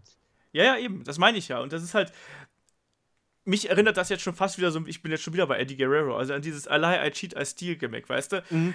Ähm, weil er dieses, dieses Glorious-Gimmick ist ja in seiner Absurdität ja kaum zu überbieten, weißt ja. du? Das weiß ja der Root auch selber. Ich glaube, der weiß auch gar nicht genau, warum die Leute ihn lieben, aber es ist halt irgendwie, die Leute lieben ihn und hassen ihn. Und das macht es halt gerade eben auch so interessant. Ne? Der ist eigentlich das Arschloch, aber die Leute, also ich glaube halt schon, dass da viele Leute bezahlen Geld, um Bobby Root aktuell live zu sehen. Der ist einfach mit diesem Gimmick so over the top und so geil und spielt das halt eben so. Du schaust dir diesen Event an und weißt halt, der Root ist ein Star und Root verkörpert das auch ähm, was, was er da darstellt. Ne? Und ähm, es macht so viel Spaß, ihm dabei zuzugucken. Und er ist halt aktuell so anders als alle anderen im, im Roster. Also gerade, auch wenn du dir jetzt mal die ganzen anderen Heavyweights anguckst, also Heavyweights im klassischen Sinne, weißt du, jemand wie einen, wie einen Kevin Owens zum Beispiel mhm. oder auch einen Roman Reigns. Ähm, Bobby Roode hat keine Wunder wie äh, flashigen Aktionen, nichts äh, nix, äh, besonders wie spektakuläres. Das ist einfach alles gute Wrestling-Psychologie. Und das ist genau die Art, die heutzutage halt so oft abgeht, weißt du? Woanders ja. bomben die sich da mit Aktionen zu, wo man einem dann die Kinnlade runterfällt. Das brauchst du aber im Wrestling gar nicht. Das ist genau das, was. Ähm, was Wrestling halt ausmacht. Das ist manchmal, sind es halt die Kleinigkeiten. Und Bobby Roode zeigt das halt eben mit seiner Art, wie er kämpft, zeigt er, dass Wrestling nicht anhand der Masse an Aktionen, der spektakulären äh, Moves oder sonst irgendwas gezählt wird, sondern es geht um die Emotionen und um die Kleinigkeiten, um die Leute in den Kampf reinzukriegen. Also und ja, ja. ich, ich, ich finde ja auch, ich lese ja auch gerade, ich habe ja ein Review auf, wo auch meint, der Root kam so rüber, ist das der totale Arschloch-Heal quasi. Finde ich eben nett. Ich finde, der, der kommt, ich weiß nicht, wieso ich den hassen sollen, Tete, so richtig, außer dass ich neidisch bin, dass er eben glorreich ist. Also, äh, er ist. Er, du bist auch ein bisschen glorreich. Ja, aber er ist, er ist äh, ich meine, nehmen wir jetzt zum Beispiel Kevin Owens, der fühlt sich halt auf wie ein Arschloch. Und also ein cooles Arschloch, aber halt einfach unsympathisch. Ich meine, Roman Reigns auch, aber der ist ja dummerweise ein Face. Aber, ähm, und, und bei, bei Sanity, die haben auch geschummelt wie Weltmeister und sind halt, sind zu mehrt und alleine deswegen. Und ich finde, Root hat halt, der strahlt halt was aus, was ihn auch als, als Heel irgendwo cool macht. Aber halt nicht ja. so in, oh, geht, oh Gott, ich bin jetzt so cool, sondern ich bin halt, weil er ist besonders einfach. Also ich fand das toll, also ab, dass er gewinnt, fand ich dann halt großartig einfach. Und, weil, und du musst mal wegstecken, dieser Kampf hat halt 27 Minuten gedauert, ne? ja. fast eine halbe Stunde und der hat sich halt angefühlt wie eine Viertelstunde oder so. Ja, und der war nicht so zäh und nix, obwohl, obwohl er auch nicht die ganze Zeit nur High-Power-Action war, aber er hatte halt einen Flow und der ging halt vorbei und man hat nicht gesagt, hoffentlich ist jetzt mal ein nächstes Finale. Es war, war einfach richtig gut. Das war ein richtig starker Main Event und ich stimme dir auch vollkommen zu. Das war für mich auch der beste, beste Nakamura-Kampf bei NXT. Also mit deutlichem Abstand. Ich habe bei seiner Fehde mit, ähm, mit Samoa Joe habe ich immer das Gefühl gehabt, so, ah, die kommen nicht in den, in den höchsten Gang, wie man so schön sagt. Mhm. Weißt du, das war immer so, das ist gut und jetzt muss es noch einen Schritt weitergehen. Und diesen Schritt hat es halt irgendwie für mich nie geschafft. Und hier hat es super funktioniert. Und das ist genau das Gegenteil von dem eigentlich eingetreten, was ich vorher gesagt habe. Also wenn du dir den Roundtable anhörst, da sage ich noch, ich bin mir sehr unsicher, ob dieser auf diese Kampfstile von Root und Nakamura, ob die miteinander funktionieren. Und am Ende haben die beiden eine richtig geile Geschichte erzählt, wo du drin warst und wo du, du konntest mitleiden, du konntest mitfiebern. Und ähm, mir persönlich war diese äh, Verletzungsgeschichte mit, dem, mit den Ringärzten und so, war mir ein Ticken zu lang, muss ich ganz ehrlich sagen. Ich hätte das ein bisschen kürzer halten können, aber nichtsdestotrotz, also das war, das war stark gemacht insgesamt und ähm, du kannst auch als, als Fan kannst du halt eben auch jetzt Nakamura nicht, nicht böse sein, weil der hat ja gekämpft bis zum geht nicht mehr. Auch dieser, dass er nochmal aus dem ersten äh, Glorious DDT auskickt. Ne? Das finde ich auch so geil, weil da ist mal wieder ein Nearfall, der ist wichtig. Weißt du, hast mhm. gerade so, so ein Kickout aus einem äh, Finisher, den hast du heutzutage so am laufenden Band, ne? Also da jeder zweite kickt aus Cenas ähm, Attitude Adjustment aus oder aus irgendwelchen anderen Aktionen. Hier ist es dann wirklich so gewesen, dass du gedacht hast, oh nee, jetzt, jetzt ist es vorbei und dann kickt er nochmal aus und die, die Halle rastet aus und macht dich nochmal Hoffnung. Und am Ende, wie du schon gesagt hast, Root ergreift die Chance, ist der, der Opportunist. Aber auch da, du kannst es ihm halt nicht anlassen. Also wer, wer würde das nicht machen, ne? Also ja. Und, und Shinsuke kannst du halt auch keinen Vorwurf machen, weil der sich da wirklich durchgequält hat durch das Finish und dann am Ende ging es halt nicht mehr. Also ein ganz, ganz starker Main-Event, der auch für mich diesen, äh, dieses gesamte Großereignis nochmal äh, angehoben hat. Weil ansonsten muss ich halt sagen, dass da, da waren viele gute Kämpfe dabei. Beziehungsweise es war kein richtiger Stinker dabei, also es war kein schlechter Kampf dabei. Aber es war halt eben auch kein Kampf dabei, wo ich gesagt habe, so, boah, der hat jetzt die Show gestohlen. Und da muss ich auch noch mal kurz sagen, ich habe übrigens äh, beim Roundtable gesagt, dass Root gegen Shinsuke Nakamura für mich das Match of the Night wird. Ne? Also hier, von wegen. Auch wenn ich auf äh, Shinsuke Nakamuras Titelverteidigung gesetzt habe, aber ich habe darauf gehofft, dass das ein guter Kampf wird einfach. Und äh, es hat sich bewahrheitet. Also für mich war das ein ganz, ganz starkes Ding. Ja, es war auf jeden Fall ein sehr, sehr fettes, feines Match. Ich habe jetzt auch nochmal drüber geschaut. Eigentlich war jetzt, für mich waren bei diesen fünf Matches, haben dreieinhalb Mal die Heels gewonnen. Ja, ja. Weil das war ein sehr heal-lastiger Event. Du hast, du hast äh, Sanity gewinnt, die Authors gewinnen, äh, Root gewinnt. Ich finde, äh, für mich ist Asuka auch kein glatter Face, weil die auch ja inzwischen so positioniert wird, dass er auch nicht unbedingt die Sympathieträgerin ist. Ja, das stimmt. Ja. Und, und die ist also so ein bisschen eher so Tweener, ein bisschen. Und ist jetzt halt in, in, in dieser, wobei in diesem, äh, in diesem Frauenmatch waren jetzt eigentlich kein einziger richtiger Face dabei.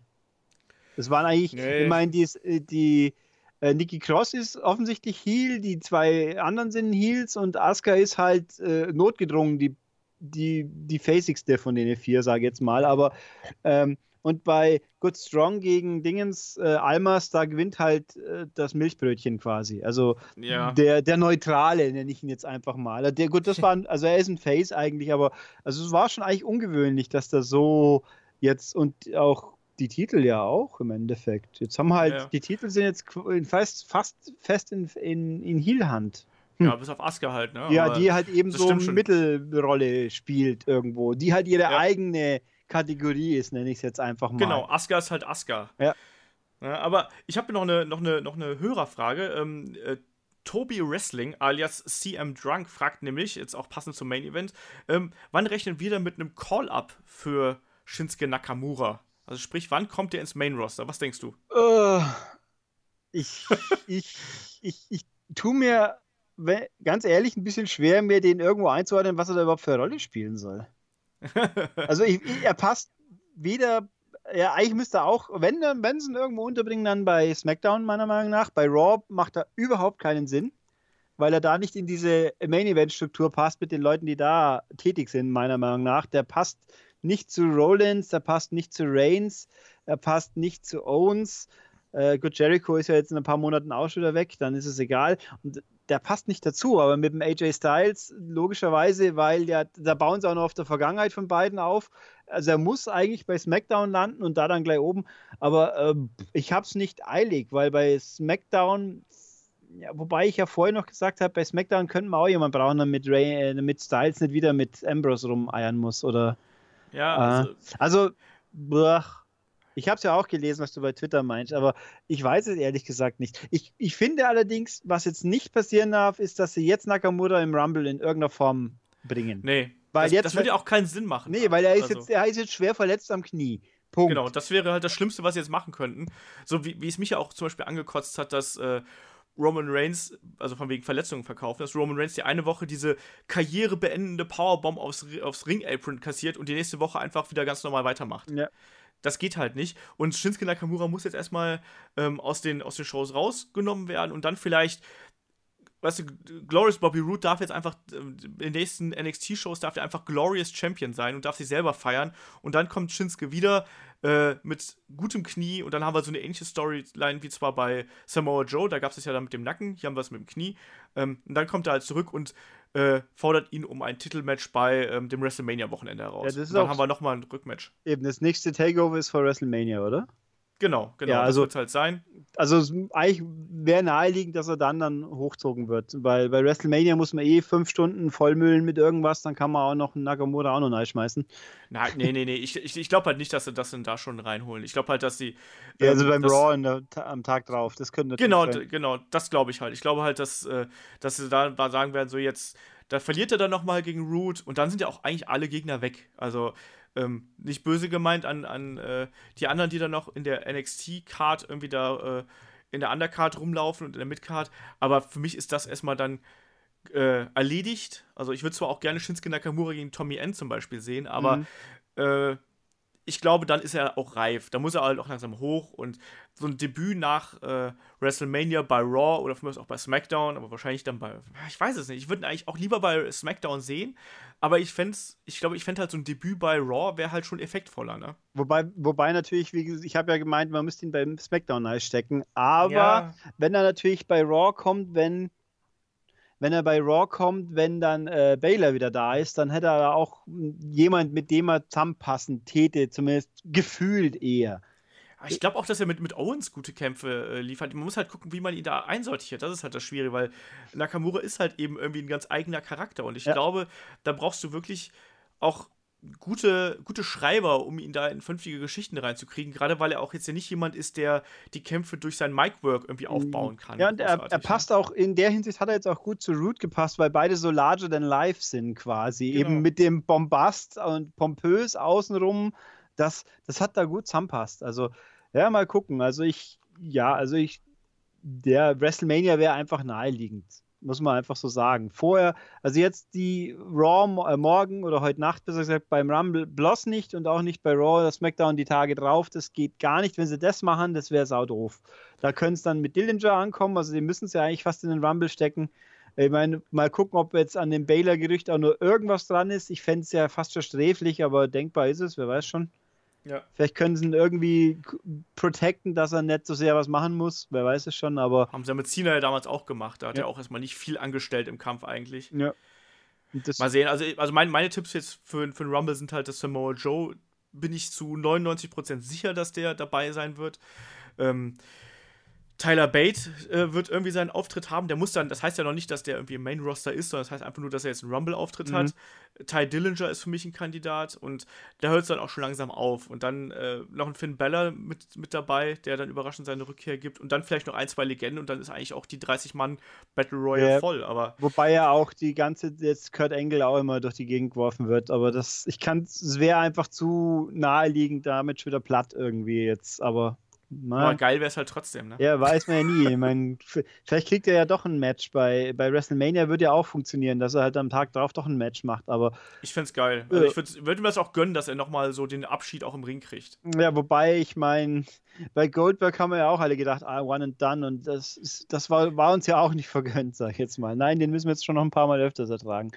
Äh, ja, Das, das, ja, mal, mal, schauen, wie das wird. Ne? Der wird ja auch heute eine dominante Rolle dann beim Rumble spielen. Ich fühle mich so ein bisschen wie vor Weihnachten irgendwie, wo man immer sagt, ja, mal gucken, was morgen passiert. Und ich weiß es ja. noch nicht. Ne? Äh, wer ist denn, wir haben ja schon bei, bei Facebook haben wir ja schon eine Umfrage gehabt, ähm, wer den Rumble gewinnt. Die ist übrigens sehr, sehr knapp. Ich äh, habe jetzt gerade, ich, ich, glaube, Goldberg führt, glaube ich, aktuell äh, mit den Votings, aber ansonsten äh, sind der Undertaker, ich glaube, Goldberg, Undertaker, äh, Lesnar und danach folgt dann auch schon jemand wie Bella zum Beispiel. Was ist denn dein Tipp für den Rumble-Sieg? Den muss ich jetzt natürlich abfragen. Ich habe mir tatsächlich keine großen Gedanken. Ich, ich befürchte, was auch immer passiert, dass ich es blöd finden werde. Weil die letzten paar Rumbles einfach der Schluss meistens doof war. Also der, letztes, wobei der vom letzten Jahr war nur der am wenigsten schlimme. Der war zwar völlig offensichtlich, aber ich fand ihn nicht oh, schlimm. Der ich fand, nee, der war nicht ganz so schlimm wie die davor. Richtig, ich fand Reigns gewinnt, war schlimm, weil blöd. Äh, und dann, wobei das Auspfeifen mit dem Rock Ring war cool. Und natürlich das Drama mit, mit, mit dem armen Batista, der ja auch nichts dafür konnte. Das, das war auch furchtbar. Also ich bin, bin skeptisch, dass ich, ich weiß auch gar nicht, wen ich mir wünschen sollte, um ganz ehrlich zu sein. Ich fände es cool, fände ich es, wenn Styles gewinnt. Das macht was halt überhaupt keinen Sinn. Ist er überhaupt dabei? Ja, dass, nee, der, dass der überhaupt nur neu kommt. Ich meine, der ist ja nicht einmal dabei. Also, äh, es ist zwar eigentlich ein gutes Feld, aber es ist kaum jemand dabei, wo ich, ich mein Cesaro gewinnen wäre auch cool, aber einfach nur aus, aber macht auch keinen Sinn. Also ich, ich habe keinen Favoriten oder großen Wunsch, außer dass ich hinten nach mich mir darüber ärgere, dass ich so lange aufgeblieben bin. Aber das, da bin ich ein bisschen skeptisch. So sehr ich das Rumble-Format mag, aber ich sehe gerade nichts kommen. Also, äh, was ich nicht möchte, ist Undertaker, weil ich bin auch der Meinung, Undertaker hat es nicht nötig, den Rumble gewinnen zu müssen. Da reicht schon, wenn er wieder bei die Special Attraction bei WrestleMania ist, so ungefähr. Ähm, und Goldberg und Lesnar auch bitteschön nett, aber pff, sonst bin ich, glaube ich, relativ weitgehend offen für irgendwas. Schauen wir halt. Ja, dann werden wir einfach mal sehen. Ne? Heute Nacht um 1 geht's los, wenn ich mich nicht täusche, kann das Richtig, sein? ja. 1 geht's los, um 23 äh, Uhr startet die Pre-Show. Ich glaube, da werden wir alle, also ich werde mir das ja morgen früh anschauen. Ich werde nochmal schlafen, werde ein bisschen früher aufstehen, damit ich vorher noch äh, arbeiten, äh, damit ich danach noch arbeiten kann. Ich stehe irgendwie um 6 Uhr auf, mache dann bis um 10, gucke ich mir den Rumble an und äh, dann wird gearbeitet und am Abend nehmen wir dann den Rumble-Podcast mit Kai und Flo auf. Und damit würde ich sagen, äh, lieber Ulrich, vielen Dank, dass du hier mal wieder äh, deine Kompetenz in die Waagschale geworfen hast. Immer gerne. und wir hören dich dann auch ja spätestens beim äh, Elimination Chamber. Hören wir dich ja dann ja. wieder. Da bist du dann wieder bei uns. Ich freue mich drauf. Smackdown, schön ja, ich bin mal gespannt, wen wir dann da als Champion im Käfig sehen werden. Und alle anderen, äh, ne, schaut bei uns bei Facebook vorbei oder äh, hört euch vielleicht auch nochmal den Rumble Roundtable an, so kurz vor dem Event. Äh, ja, haltet uns die Treue und wir hören uns dann ja auch schon morgen Abend wieder dann zum Rumble Review. Und euch viel Spaß beim Rumble. Haut rein, macht's gut, bis dann. Tschüss.